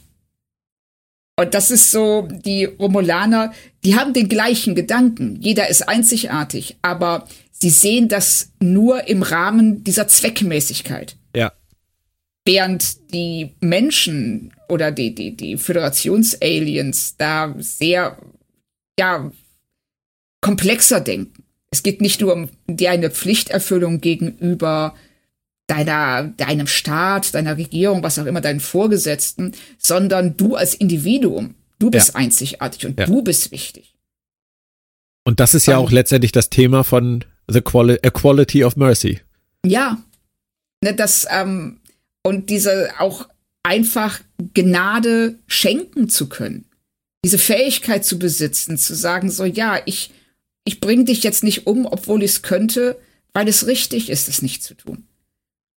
Und aber gleichzeitig dann mit Konsequenzen konfrontiert zu werden, die ja, die dazu führen, wenn du Gnade zeigst, wenn du jemanden nicht tötest, übernimmst du ja auch eine gewisse Verantwortung. Und diese, und in diesem Fall führt das eben dazu, dass ähm, ja, die Dinge nicht so laufen, wie sie laufen könnten. Also du löst mit deiner Gnade eigentlich das Falsche aus. Ja. Ich habe so ein bisschen das Gefühl gehabt, als ich die diese Szene gesehen habe äh, mit McCoy und Kirk, dass das der Moment gewesen sein könnte, der die Autoren von Strange New Worlds auf ihre Story hier für diese Folge gebracht hat. Das kann gut sein. Also wäre wäre bei mir jetzt so gewesen, dass ich gedacht hätte, cool, da kann man ja. bestimmt was draus machen aus diesem Moment, aus dieser dieser Einzigartigkeit, die auch zu solchen Entscheidungen führt und zu solchen Momenten und zu dieser Zukunft, die sie letztendlich gestalten, ja. auch wenn wie der Schmetterling halt, ne? Ja, ich, ich möchte jetzt ein bisschen die Stimmung auflockern und erzähle dir kurz zwischendurch meine Lieblings-Comedy-Szene aus dieser Folge. Die ist nämlich ungefähr so zu dieser Zeit in der Folge auch passiert, nämlich äh, Pike und Spock. Oh Gott, ja, großartig. Kaffee und Tee, richtig? Großartig. Für alle, die nicht wissen, was wir meinen, äh, möchten Sie einen Kaffee? Nein, ich trinke Tee. Dann einen Tee? Nein, danke. Es ist also ja, wirklich. Genau. Und Pike lacht dann nur und sagt so, äh, manches ändert sich nie. Genau. So, also, aber das ist auch vom Timing her, das ist so perfekt von beiden. Ja. Super. Super, tatsächlich. Und Spock ist ja sowieso der konstanteste in, in ja. beiden uns jetzt hier vorliegenden Zeitlinien. Er, er sagt das gleiche, er agiert relativ gleich, obwohl er sich ein bisschen anders Pike gegenüber verhält, aber ansonsten, er hat sich am wenigsten verändert, was ja, so sein Verhalten richtig. angeht. Kirk schlägt dann einen Trick vor und bittet um ein Shuttle. Das nehmen wir jetzt erstmal so zur Kenntnis. Und während Spock dann damit beschäftigt ist, die Waffensysteme zu reparieren, kommt es noch zu einem kleinen Auftritt, der dir wahrscheinlich aufgefallen ist, oder? Du meinst Scotty? Ja. Ja, wir hören die Stimme des, ähm, des ähm, Chefingenieurs und natürlich hat die einen schottischen Akzent. Und wir sehen den Arm in der roten Uniform. Ja. Aber sie wollten hier an dieser Stelle noch nicht casten, oder? Den Eindruck hatte ich auch. Also sie wollten wahrscheinlich auch nicht noch, also von dem, von die, die wollten uns nicht von dem ablenken, was im Zentrum der Folge steht, indem sie uns einfach da so ein Cameo hinwerfen. Ja. Und das finde ich auch gut. Ja, finde ich auch. Und dann sind die zwei Stunden um und äh, eigentlich klingt alles ganz gut. Das Problem ist nur, wir haben es schon erwähnt, äh, der Centurio hat die Flotte gerufen, hat die Prätorin informiert, die dann auch kommt. Und an dieser Stelle, wo die auftaucht, habe ich nur so für mich gedacht, wie wahnsinnig oldschool Strange New Worlds eigentlich ist. Wird dir jetzt wahrscheinlich wieder nicht gefallen, wenn ich das sage, aber diese ganzen Szenen auf dem Sichtschirm mit den Romulanern, das ist, das könnte alles original aus Next Generation kommen. Ja, also das, ähm, wie bereits gesagt, stört mich ja nicht, wenn Nein, sie Rückbezüge Mich nehmen. ja auch nicht. ne, also, und deshalb, ich finde auch, ähm, diese Unterhaltung zwischen Pike und ähm, Prätor, ich weiß jetzt leider nicht, wie sie heißt, einfach nur, sie sagt es auch, glaube ich, gar nein, nicht. Nein, nein, die haben alle keine Namen. Sie ist die Prätorin. Genau, sie sagt einfach nur, gut, das sagen sie auf Deutsch, die Prätorin. Und äh, wenn sie dann sagt, so, ja, es ist bei uns üblich zu knien, wenn ich auftauche. Und Pike sagt dann nur so, ja, ich bin kein Romulaner, also verzeihen Sie mir bestimmt, wenn ich das nicht tue. Ja. Also er, er brettert die richtig gut. Ähm, äh, also er schmettert die richtig gut ab. Und man merkt ja auch, dass sie damit nicht so, so sehr gut umgehen kann. Ja. Und, und das ist, ähm, das ist eine sehr schöne Szene, diese Unterhaltung zwischen den beiden. Absolut. Es bringt nur leider alles nichts, auch wenn Kirk wirklich einen ziemlich geilen Move aus dem Ärmel zieht, nämlich mit diesen Bergbauschiffen. Ja. Mit dem Argument, die haben seit Ewigkeiten keine Schiffe von uns gesehen, die wissen das nicht, dass das alles unbemannte Bergbauschiffe sind. Das finde ich schon eine coole Nummer. Das ist, das ist auch so ein, so ein Kirk, den kann ich glauben. Absolut. Also das dachte ich da auch, diese Arroganz. Genau. Äh, zu sagen so, hey, äh, ich setze jetzt hier ähm, alles auf Rot, weil ich weiß, das wird hinhauen. Ja. Und er weiß es natürlich nicht, aber in seiner Welt sind seine Ideen einfach so geil, dass das Universum nie auf die Idee kommen würde, ihm einen Strich durch die Rechnung zu machen. Ich würde das Wort Arroganz an dieser Stelle, glaube ich, durch Unverschämtheit tauschen. Ja, ich glaube, das geht Hand in Hand oft, Ja. ne? Ge geht es, aber ich glaube tatsächlich, Kirk ist weniger arrogant als unverschämt, unverfroren. Dreist. Ich weiß es nicht. Das, Dreist. das, das kann man Ähm. so oder so sicherlich sehen. Es entspringt wahrscheinlich alles einer Grundarroganz. Das meinst du wahrscheinlich. Oder sagen wir es so, ähm, er hat ein sehr, sehr gesundes Selbstbewusstsein. Ja. Also das Dreistigkeit, ja, auf jeden Fall. Aber er hat auch diese Gewissheit. Also er ruht förmlich in diesem, dieser absoluten Gewissheit, dass er mit allem durchkommt. Ja.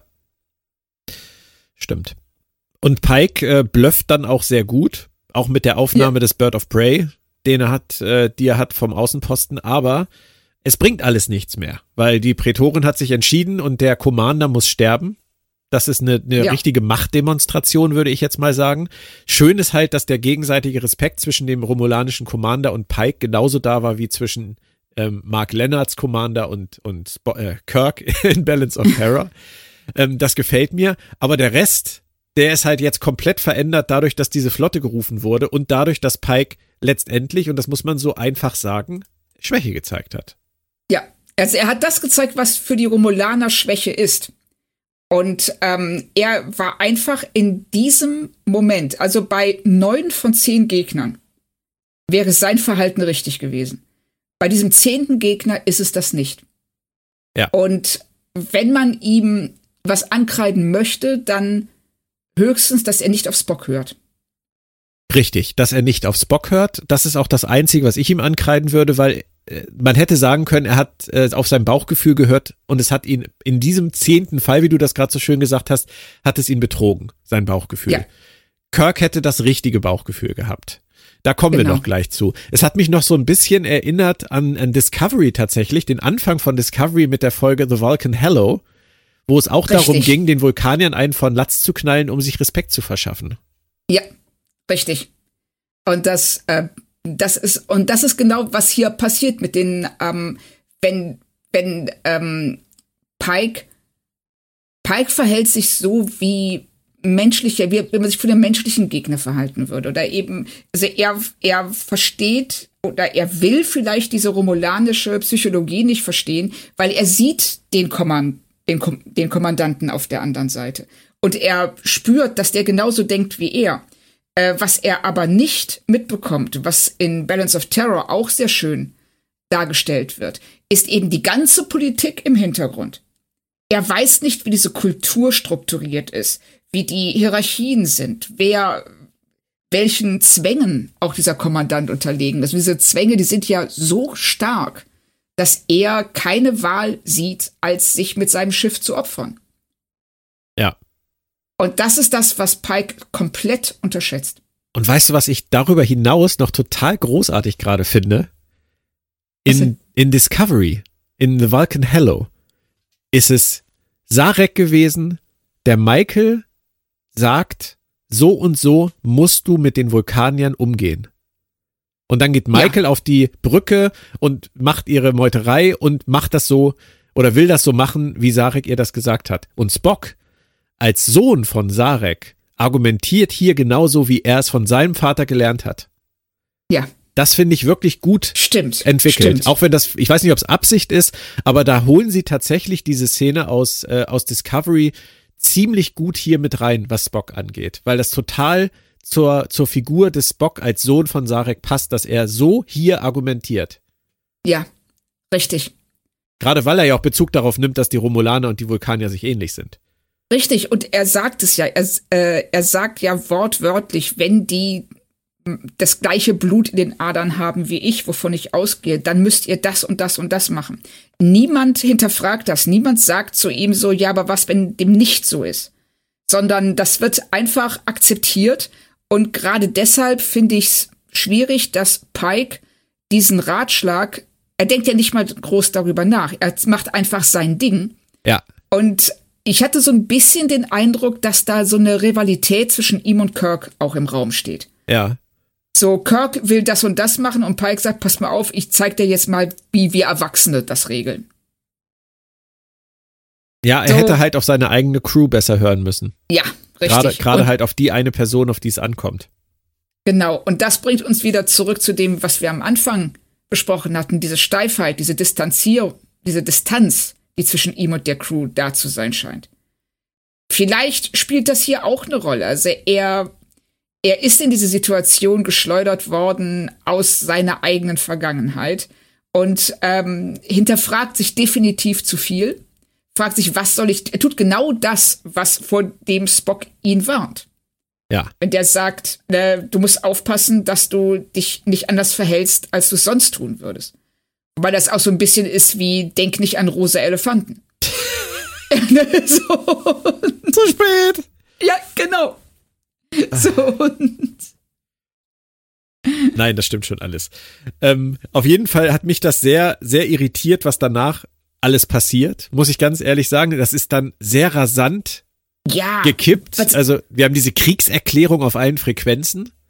ja, das ist, also man hat den Eindruck, in dem Moment, wo ähm, der erste Schuss, wo der, wo das Schiff des Kommandanten zerstört wird, Moment bricht alles auseinander. Ja, genau. Und äh, viele werden verletzt. Die Braut vom Anfang der Folge ähm, ist tot. Diesmal ist es andersrum. In A Balance of Terror war es der Mann, der tot war. Ja. Und Kirk durfte sich dann der Frau annehmen. Wie wir so schön am Ende der, der Folge dann noch erleben durften.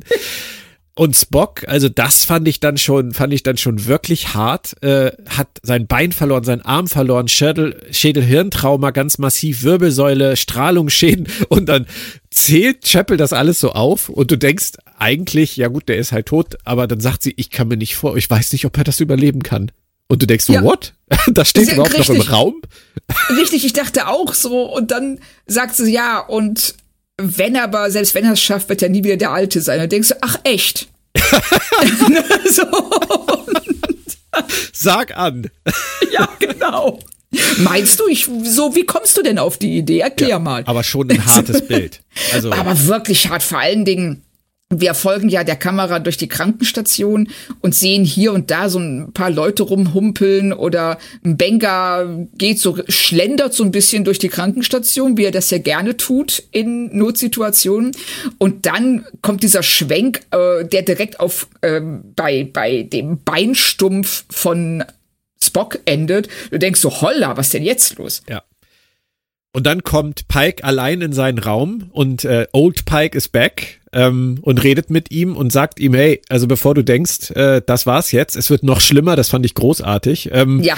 so, äh, Krieg, Millionen sterben, dauert ewig. Also mich hat das an der Stelle extrem an die beiden TNG-Folgen ähm, Parallels und, und Yesterday's Enterprise erinnert. Ja, Auch die aus stimmt. Parallels, wo man Riker da auf der auf dem Bildschirm sieht, der sagt, hier, der Krieg, der läuft so schlecht und äh, äh, wir können nicht mehr. Weißt du, das ist halt auch an Ja. irgendeinem Punkt ist die Zeitlinie, Grüße an Doc Brown, abgeknickt und hat halt diese, diese Dystopie erzeugt, diese dystopische Zukunft erzeugt oder diese katastrophale Zukunft erzeugt. Das mag ich echt gerne, wie sie das machen, vor allem auch in dieser Ja. Rasanz. Und es ist nicht mehr Richtig. umkehrbar. Genau, sind jetzt einfach, ähm, das ist auch in dem Moment, also sind jetzt auf, äh, die Lawine ist losgetreten und die donnert jetzt ins Tal, die ist nicht mehr aufzuhalten. Und all das, was, ähm, ja, es ist so schön, es gibt im, äh, es gibt dieses Sprichwort, der Weg zur Hölle ist mit guten Absichten gepflastert. Ja. Und das ist genau das, was Pike erlebt in dieser Folge. Zuerst, indem er versucht, das Leben dieser beiden Kadetten zu retten und natürlich auch sein eigenes. Und dann, wenn er nicht auf die Romulaner schießen will, sondern er will den Frieden bewahren und äh, er will diesem Konflikt aus dem Weg gehen. Und beide Male ist es ein Fehler. Sind diese guten Absichten etwas, das eine Katastrophe auslösen. Genau, und man könnte ja zwischendurch so ein bisschen das Gefühl kriegen, dass uns das sagen soll, dass Pike zu schwach ist oder dass Pike schwächer ist als Kirk, aber das ist überhaupt nicht der Punkt. Nein, gar nicht. Das sind einfach zwei Kommandanten, die unterschiedlicher nicht sein könnten von ihrem, ja, von ihrer Weltsicht, würde ich sogar sagen.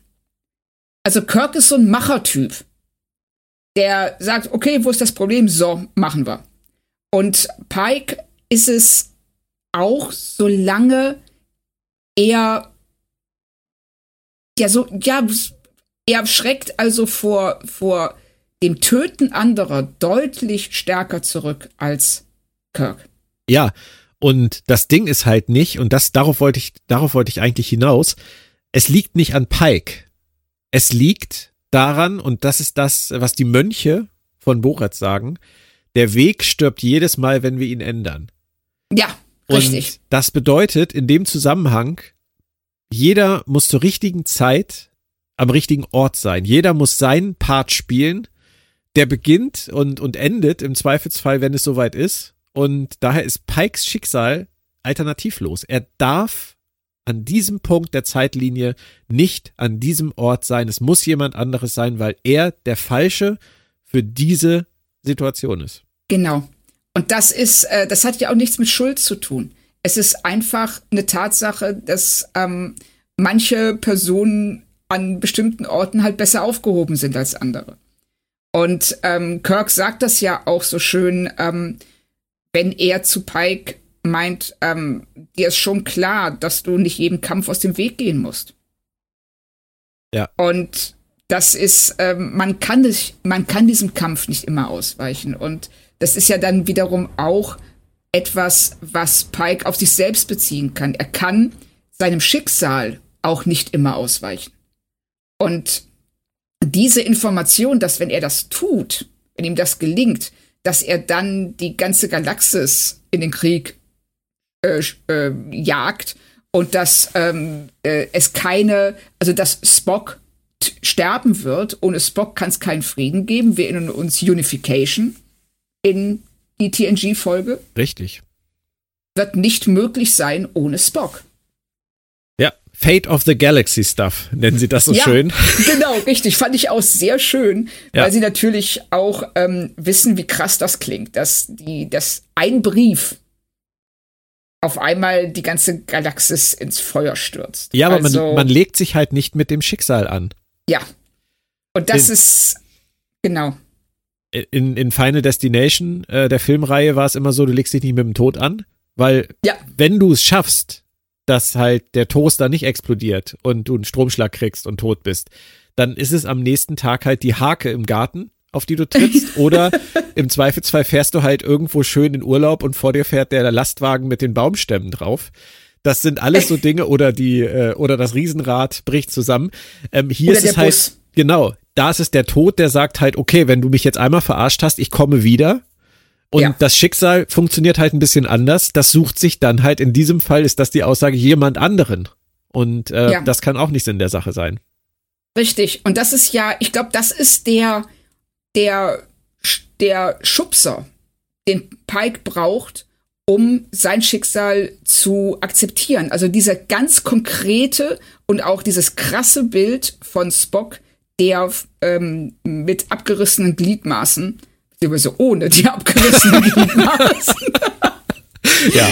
da vor ihm im Bett liegt. Und ähm, das ist so ein Moment, in dem er sagen kann, okay, das ist die konkrete Konsequenz daraus. Das ist nichts Abstraktes. Das ist kein könnte passieren oder eventuell, sondern ich sehe, das und das wird sein. Und dann fällt es ihm auch viel leichter zu sagen, okay, dann akzeptiere ich das für mich. Ich schicke da niemanden anders rein. Ich mache das selber. Genau. Ja, das fand ich, das finde ich wirklich sehr gelungen. Also ähm, mir hat dann auch der Abschied zwischen äh, Pike und Kirk übrigens noch gefallen. Finde ich, die, Ja. fand ich die stärkste Szene mit den beiden. Absolut. Ähm, Pike kehrt dann zurück mit dem, mit dem Kristall, schreibt den Brief an den Jungen nicht und er guckt sich dann die Dienstakte von Lieutenant Kirk an. Fand ich jetzt so ein bisschen, weiß ich nicht, was mir das sagen sollte. Das war wahrscheinlich Das der Wink nicht. an die nächste Staffel. Und dann kommt aber Spock rein. Und das ist auch eine tolle Szene, oder? Ach, das ist super. Wenn die beiden da stehen und Spock merkt sofort, irgendwas ist da. Und er sagt ja auch, hey, äh, für ihn sind ja gerade mal zwei Minuten vergangen, seit Pike aus dem Meeting gestürmt ist. Völlig ähm, von der Rolle. Und jetzt taucht dieser sehr gefasst wirkende, entspannte Pike auf und er sagt so, okay, was ist hier los? Und ähm, erkennt ja dann auch, es hat was mit ihm zu tun. Ähm, Pike hat was getan, was ihm geholfen hat, was ihm helfen wird und bedankt sich dann bei ihm. Großartig, großartig. Toll. Ohne Worte. Und Spock Ja. legt sich alles selbst zurecht. Ja.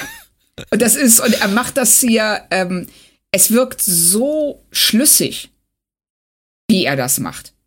Ohne dass man, es ist nicht so, was wir ja Strange New Worlds ab und zu mal vorwerfen, dass sie uns hier sehr viel Arbeit überlassen, um Reaktionen zu erklären, wie eben die, ähm, das distanzierte Verhalten der Besatzung. Und hier ist es aber völlig klar. Er weiß, das war irgendwas ist passiert, es war was ganz Wichtiges und er schuldet Pike Dank dafür. Ja. Und dann Super. sagen die beiden ja noch, wie wichtig sie sich gegenseitig sind. Ja, Finde ich übrigens auch äh, im Kontext auf die Classic-Serie so ein bisschen nachträglich interessant, was für eine enge Beziehung Spock offensichtlich dann ja doch auch zu Pike vor Kirk hatte. Das habe ich auch noch gedacht, dass ähm, diese Freundschaft, diese wirklich tiefe Freundschaft zwischen den beiden in der Originalserie so nie thematisiert wird, auch nie, ja, logischerweise eigentlich, weil es darum nicht geht. Aber ich finde das sehr schön, dass sie das hier sagen, so, ja, Spock und äh, Spock weiß, also er versteht Freundschaft mit Menschen. Wobei dadurch, dass er in Menagerie ähm, ja es ihm so wichtig ist, Pike zu helfen, Ja, Ähm, das stimmt. haben wir ja schon einen Eindruck davon, dass ihm diese Person wahnsinnig wichtig ist. Und ich denke, daraus haben die sich das auch so ein bisschen destilliert und Ja. haben, haben gesagt, okay, dann war da wahrscheinlich noch viel mehr zwischen den beiden. Du hast recht, das hatte ich jetzt äh, ganz vergessen, aber es stimmt. Ich finde das auch in Ordnung, weil es wird ja auch äh, Strange New Worlds manchmal vorgeworfen, dass sie mit dem Kanon so ein bisschen lässig umgehen. Aber sie nehmen sich halt Dinge raus und deuten sie ein bisschen um. Aber ich finde Ja. eigentlich bisher auch mit, mit T'Pring und Spock, sie machen das ganz süß und ganz stimmig.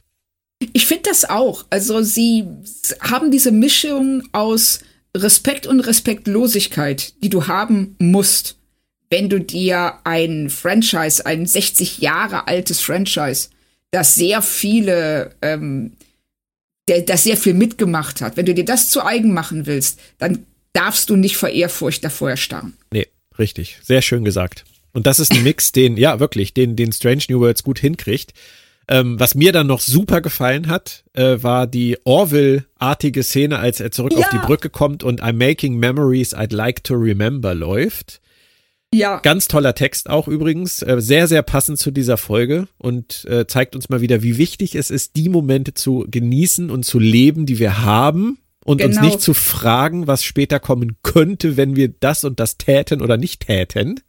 richtig. Und Und? Ach so, oh, oh, sorry. Ich war Und? mir jetzt nicht ganz sicher, ob ich das laut gesagt oder Doch. nur gedacht hatte. Ich habe das und vernommen und habe gespannt Upsi. gelauscht. Ja, und ich dachte, äh, ich lausche ein wenig gespannt noch darauf, was du sagen möchtest. Ähm, weil ich fand ganz toll, wie die Besatzung auf der Brücke reagiert Ja, auf ihn. Er geht da über diese Brücke und man hat so den Eindruck, er versucht sich jeden Schalter und jedes blinkende Licht einzuprägen. Und ähm, Uhura und auch Erika, also sie, die gucken ihn nur an, so von wegen, what the fuck? So, du, du siehst die Fragezeichen in den Gesichtern und es ist ihm völlig egal. Ihm sind die Augen geöffnet worden. Ja. Er Hier, ist, also hier und er, jetzt. ja, er weiß jetzt, das ist die Zeit, die er hat und seine, ja, seine Pflicht, weil Pflicht spielt ja auch eine ganz, ganz große Rolle in dieser Folge, seine Pflicht für sich selbst ist das, ist so viel wie irgend möglich daraus zu holen. Ja. The Inner Light, Next Generation. Nutze die Ja. Zeit, nutze den Tag oder nutze die Gegenwart, denn sie kommt niemals wieder. Ja. Das ist das, was wir haben und das müssen wir wertschätzen. Richtig. Ne? Und das ist toll. Das ist einfach in, diesem, in dieser einen Kamerafahrt mit dem Song im Hintergrund und ähm, ganz toll gespielt von Anson Mount. Ja. Ähm, ja, also es ist so ein schönes auch Fazit der Staffel. Ja, der Staffel, der Folge, ein ganz, ganz tolles Ende. Ein Heuler habe ich trotzdem noch. Pass auf. Una Okay. saß wieder im Stuhl. Mehr blieb ihr nicht am Ende der Folge. Sie Ja, saß im Stuhl weiß. und stand auf und ging. Ja. Es tut mir leid, aber es ist wieder das gleiche Muster. Sie ist am Anfang kurz da, am Ende kurz da und dazwischen ist sie nicht vorhanden. Aus Gründen und niemand Aus- weiß warum.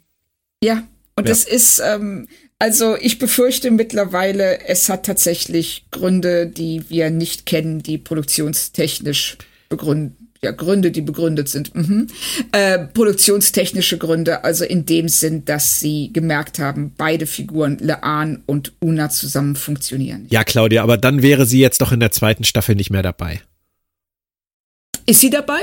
Naja, ja, es geht doch jetzt in der, in der zweiten Folge der zweiten Staffel offensichtlich, wenn man den Teaser sich anguckt, geht es um ihre Gerichtsverhandlung. Oh, weil ähm, ich habe mich nicht spoilern lassen. Dankeschön. Ähm, ich, nein, ist nicht schlimm. Also ich, ich äh, gucke ja nichts vorher. Ich gucke die ja immer blind, die Folgen. Okay. Und deshalb ähm, wusste ich das tatsächlich nicht. Ich wusste, also ich hätte mir nämlich wirklich vorstellen können, dass sie versuchen, sie rauszuschreiben, weil äh, die beiden Figuren zusammen einfach nicht funktionieren. Also nach dem, was wir heute rausgearbeitet haben, wie wichtig es ist, dass Pike der Captain bleibt, der sich um seine Leute bemüht, der die Gang zusammenhält, der die Band zusammenhält. Für die Ja. Moral der Familie. Ähm, kann er sie nicht im Stich lassen. Die, kann, die können sie jetzt recht. nicht in den Knast stecken. Da hast du recht. Also er kann sie nicht im, äh, im Stich lassen. Es würde allerdings reichen, wenn er sich bemüht, wenn er, wenn er es irgendwie versucht und es dann nicht funktioniert. Das würde sicherlich funktionieren. Aber es ist natürlich besser für die ganze, ja, Enterprise-Familie, wenn er diese Möglichkeit findet, ihr tatsächlich zu helfen. Und dann bin ich sehr gespannt, was sie mit ihr machen. In Ja, der zweiten ich auch. Staffel. Weil da muss was passieren. Das geht so nicht weiter. Ich hätte übrigens an dieser Stelle die Folge auch gut beenden können. Ja, Sehr, sehr schönes Ende für die Folge, haben wir gesagt, aber nein. Es musste noch der Cliffhanger kommen für die zweite Staffel. Die Nachricht vom Sternenflottenkommando und Captain Battelle ist wieder da, diesmal in offizieller Mission und nimmt äh, Una fest, die so unbeteiligt wirkt wie immer. Also Rebecca Romaine auch in dieser Szene, ich keine Ahnung, was da los ist. Ich Ich, habe sie auch auch wirklich seitdem in anderen Rollen gesehen. Ich finde die immer gut. Weiß es nicht. Ich, ich kann es mir nicht erklären, was da, was da passiert. Ich äh, verstehe es auch nicht. Also sie sagt dann ja so, ähm, ja, ich habe ja immer gewusst, dass das passieren würde irgendwann. Und aber das kommt so unbeteiligt, als würde sie sagen so, ja, ich habe ja immer gewusst, dass der Schnürsenkel mal reißen würde. Genau. Ganz komisch und ganz anders halt Anson Mount, geiler Typ, greift einfach mal den Sicherheitsoffizier an, dreht ihm fast den, den, den Arm aus dem Gelenk und du denkst nur so, oh, okay, das kann, muss man sich aber auch erlauben können. Interessiert auch keinen, beschwert sich auch keiner Nein. drüber. Richtig. So, ne, das sind, das sind die anscheinend gewöhnt. Ja. War dieser Nachschlag für dich nötig als Cliffhanger? Ich hätte es, ich hätte gut ohne leben können, ganz ehrlich. Ja. Also ich finde, das ist so ein rundes Ende mit dem Song auf der Brücke, wenn er sich hinsetzt und ähm, äh, einfach mit dieser neuen Gelassenheit, die das letzte Jahrzehnt seines Lebens angeht. Und das jetzt hier, das hätten sie nicht gebraucht. Das wäre ohne, es wäre ganz unproblematisch auch ein schöner Anfang für die äh, erste Folge der zweiten Staffel gewesen. Ja. Also ich denke auch, vielleicht, vielleicht ist es wirklich so, dass sie es rangeklatscht haben, weil sie vorhatten, ähm, Una am Anfang der zweiten Staffel rauszuschreiben. Das wissen wir ja noch nicht, das werden wir sehen. Richtig. Ähm, sie hätten aber dann auch die Folge, in der es darum geht, mit der Verhaftung beginnen können. Da hätten sie da so eine Ja. richtige äh, Wem gehört Data, Measure of a Man Folge draus machen können. Und ähm, hier denke ich, dieses Ranklatschen, das ist einfach. Ich sag nur Q und äh, Picard Junior, ähm, dass Oh, diese Jack. rangeklatschten Cliffhanger-Szenen, sind ja nicht so meins und auch hier wieder nicht, aber es stört auch nicht weiter. Die Parallele zu Lower Decks ist dir aber aufgefallen, ne? Ja, klar, zu Captain Freeman. Ja, auch sehr ja. merkwürdig, finde ich. Das fand ich auch. Also, ich fand ähm, auch, ich habe mir das noch so ein bisschen schön geredet, dass sie am Ende vielleicht, weil ja so viel auch um Pflicht ähm, geht in der Folge, dass sie hier, Battelle sagt ja dann so, hey, ich muss das machen, ist meine Pflicht, es sind Befehle. Und dass sie da eigentlich eher das spiegelt, was ein Romulaner sagen würde, als das, was Pike für richtig hält. Und er ist ja auch entsprechend sauer. Ja, richtig. Aber das wäre eigentlich, finde ich es nötig, eigentlich nicht. Nee. Warten wir es ab. Auf jeden Fall ist es jetzt mal wieder Zeit für ein Fazit und zwar das letzte der ersten Staffel, Claudia. Uh, ja, also, ähm, super Folge. Ähm, ich mag diese äh, Gegenüberstellungen total, die Strange New Worlds immer wieder macht. Also zum einen eben natürlich zwischen den ähm, äh, beiden Kulturen, der romulanischen und der Föderationskultur, aber auch zwischen Strange New Worlds und TOS, zwischen Kirk und Pike und die, wie, was, was es mit Pflicht auf sich hat und Gewissen und Schicksal.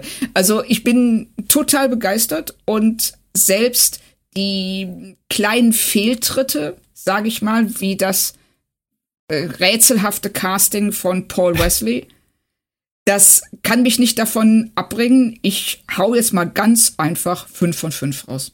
Ja, ich bin da auch tatsächlich, das würde dich überraschen, äh, bei dir. Ähm, uh. Das ist tatsächlich meiner Meinung nach der erste moderne Klassiker von Strange New Worlds. Das ist die erste Folge von Strange New Worlds, bei der ich sage, die wird überdauern, weil die ein ja. ganz, ganz tolles Thema hat. Dazu noch ähm, in Sachen Struktur so clever vorgeht mit diesem Rückbezug auf Balance of Terror und das so toll mit den Figuren auch noch verbindet, die wir kennen und nicht kennen.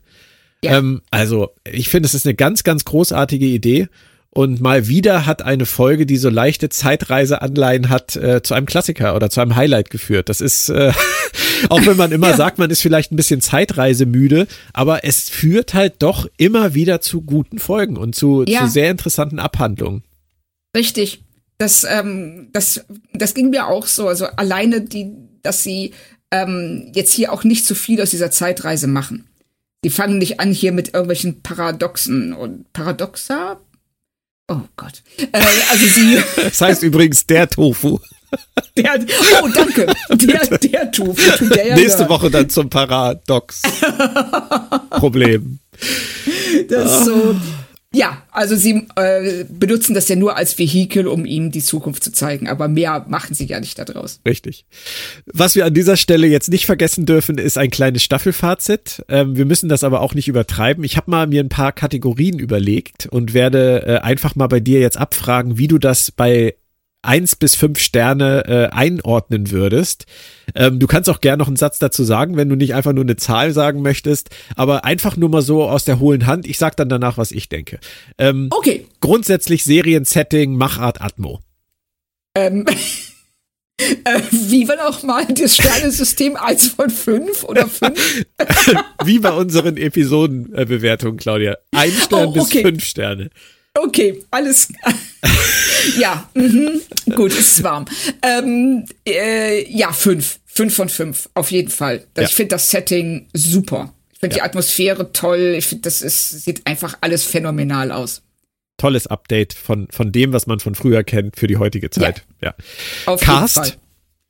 Ähm, in, in seiner Gesamtheit? Ja. Fünf von fünf.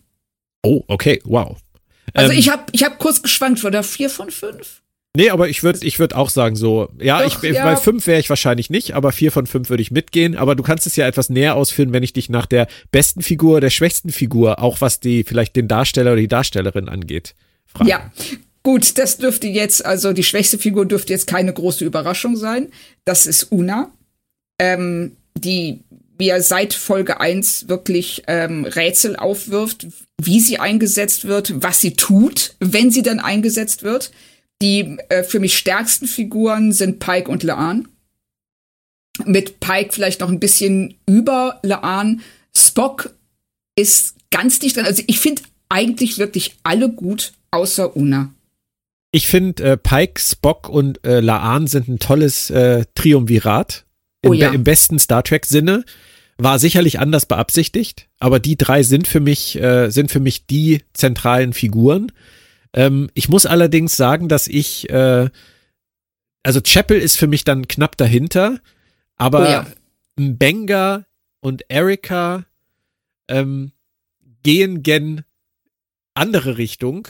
Ähm, die mag ich, aber ich finde sie nicht ausgearbeitet genug und nicht ausgefeilt genug. Uhura steht hinter ihnen noch knapp vor Una, ähm, weil ich einfach nicht glücklich bin mit dieser neuen Inkarnation von Uhura. Sie, sie spricht mich einfach noch nicht an, aufgrund der Mhm. Art und Weise, wie, wie sie gespielt ist. Das kommt ja vielleicht noch. Deswegen ist es bei mir tatsächlich da ein bisschen weniger eindeutig und deswegen komme ich wahrscheinlich in der Gesamtheit auch nur so auf bummelige vier von fünf.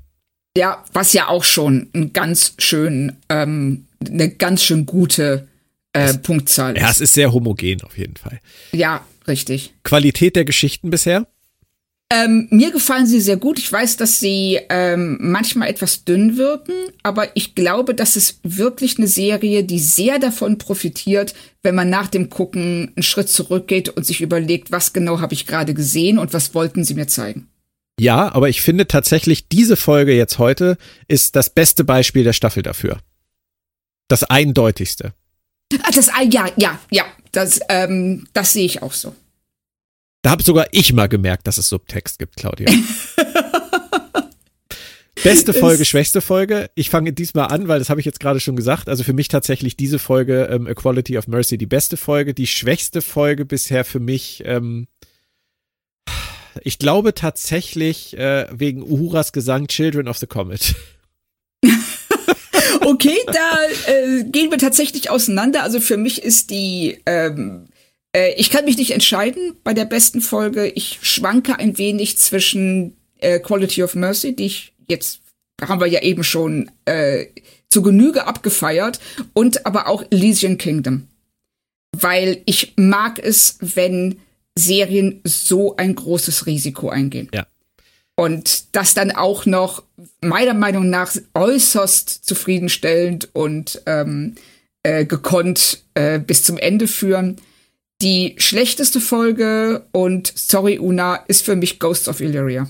Ja, ähm, die gehört sicherlich bei mir auch dazu. Ähm, ich möchte ganz gerne noch äh, Spock Amok erwähnen, weil ich Oh, die tolle wirklich Folge. mega, Ja. mega lustig fand. Und, Ganz tolle ähm, Folge. Memento Mori äh, war genauso wie ähm, All Those Who Wander, finde ich ultra Ja. spannend. Also und Ja. dein, dein Elysian, Elysian Kingdom gehört auch dazu. Also ich würde tatsächlich sagen, wenn man das so, ähm, so runterbricht, würde ich sagen, ist die halbe Staffel stark, die restliche halbe Staffel mittel. Das ist so meine Einschätzung. Ich würde sogar sagen, ähm, sieben von zehn Folgen stark, drei mittel. Wir müssen da ja auch nicht einer Meinung sein. Nein, nein. Und, das ist, ne, und wir sind ja immer noch so, also das ist alles hier Nörgeln auf höchstem Niveau. Auf jeden Fall. Und Gesamtwertung ähm, für die ganze Staffel, also ist vielleicht keine Überraschung, dass das dann jetzt bei mir keine 5 von 5 ist, weil das würde mir auch viel zu wenig Luft nach oben lassen. Ich würde tatsächlich landen für die in der Gesamtwertung zwischen dreieinhalb und vier. Also da würde ich ein klein bisschen höher tendieren, nämlich für mich ist eine klare vier. Ähm, es ist also, dass eine ähm, Star Trek-Serie im gestreckten Galopp aus der Startbox kommt, das ist selten. Ja. Und das äh, hier, ich finde, alle Figuren fühlen sich, oder fast alle, fühlen sich wohl in ihrer Rolle. Die sind schon relativ gut definiert für die wenige Zeit, die sie haben. Und äh, mir machen die Geschichten Spaß, mir macht das Universum einen Wahnsinnsspaß. Und äh, ich freue mich jede Woche auf eine, neue, auf eine neue Folge. Das ist mit das größte Lob, was ich vergeben kann. Ja, und ich hätte jetzt beinahe genau das gleiche gesagt, allerdings über diesen Podcast. Es macht mir total Spaß, Claudia, auch heute wieder. Auch. Und ich freue mich jede Woche auf eine neue Folge. Und ich hoffe, das können wir jetzt auch wirklich wieder regelmäßig sagen, dass wir uns jede Woche auf eine neue Folge freuen. Ich würde mich sehr darüber freuen, wenn wir uns darauf freuen könnten. Ja, Und denn- ich glaube, es ist Zeit, diesen Podcast zu beenden. Ich habe Wortfindungsstörungen. Denn wie bereits erwähnt, geht's direkt weiter mit Staffel 2 von Strange New Worlds und damit der Episode 2.01, die da heißt The Broken Circle, der durchbrochene Kreis. Damit machen wir dann tatsächlich nächste Woche weiter hier bei Planet Trek FM. Claudia Kern und ich. Schaut gerne bei planettrack.de rein. Da findet ihr nicht nur die Podcasts, sondern auch alles Mögliche über Star Trek und darüber hinaus. Also danke Claudia und nächstes Danke Mal dir. freue ich mich darauf, wieder auf dem Beifahrersitz Platz zu nehmen. Uh, ich äh, hoffe, dass ich bis dahin, äh, ja, äh, Das hoffe ich auch. Ja, ja, genau. Ich hoffe das so und ähm, bleibe jetzt, das bleibt in meinen Gedanken, was auch immer ich sagen wollte. Ihr da draußen bleibt Oh. gesund. Tschüss. Ciao.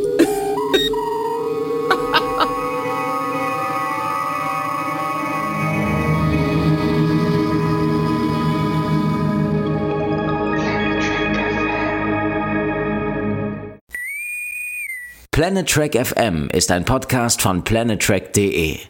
Die ganze Welt von Star Trek und darüber hinaus.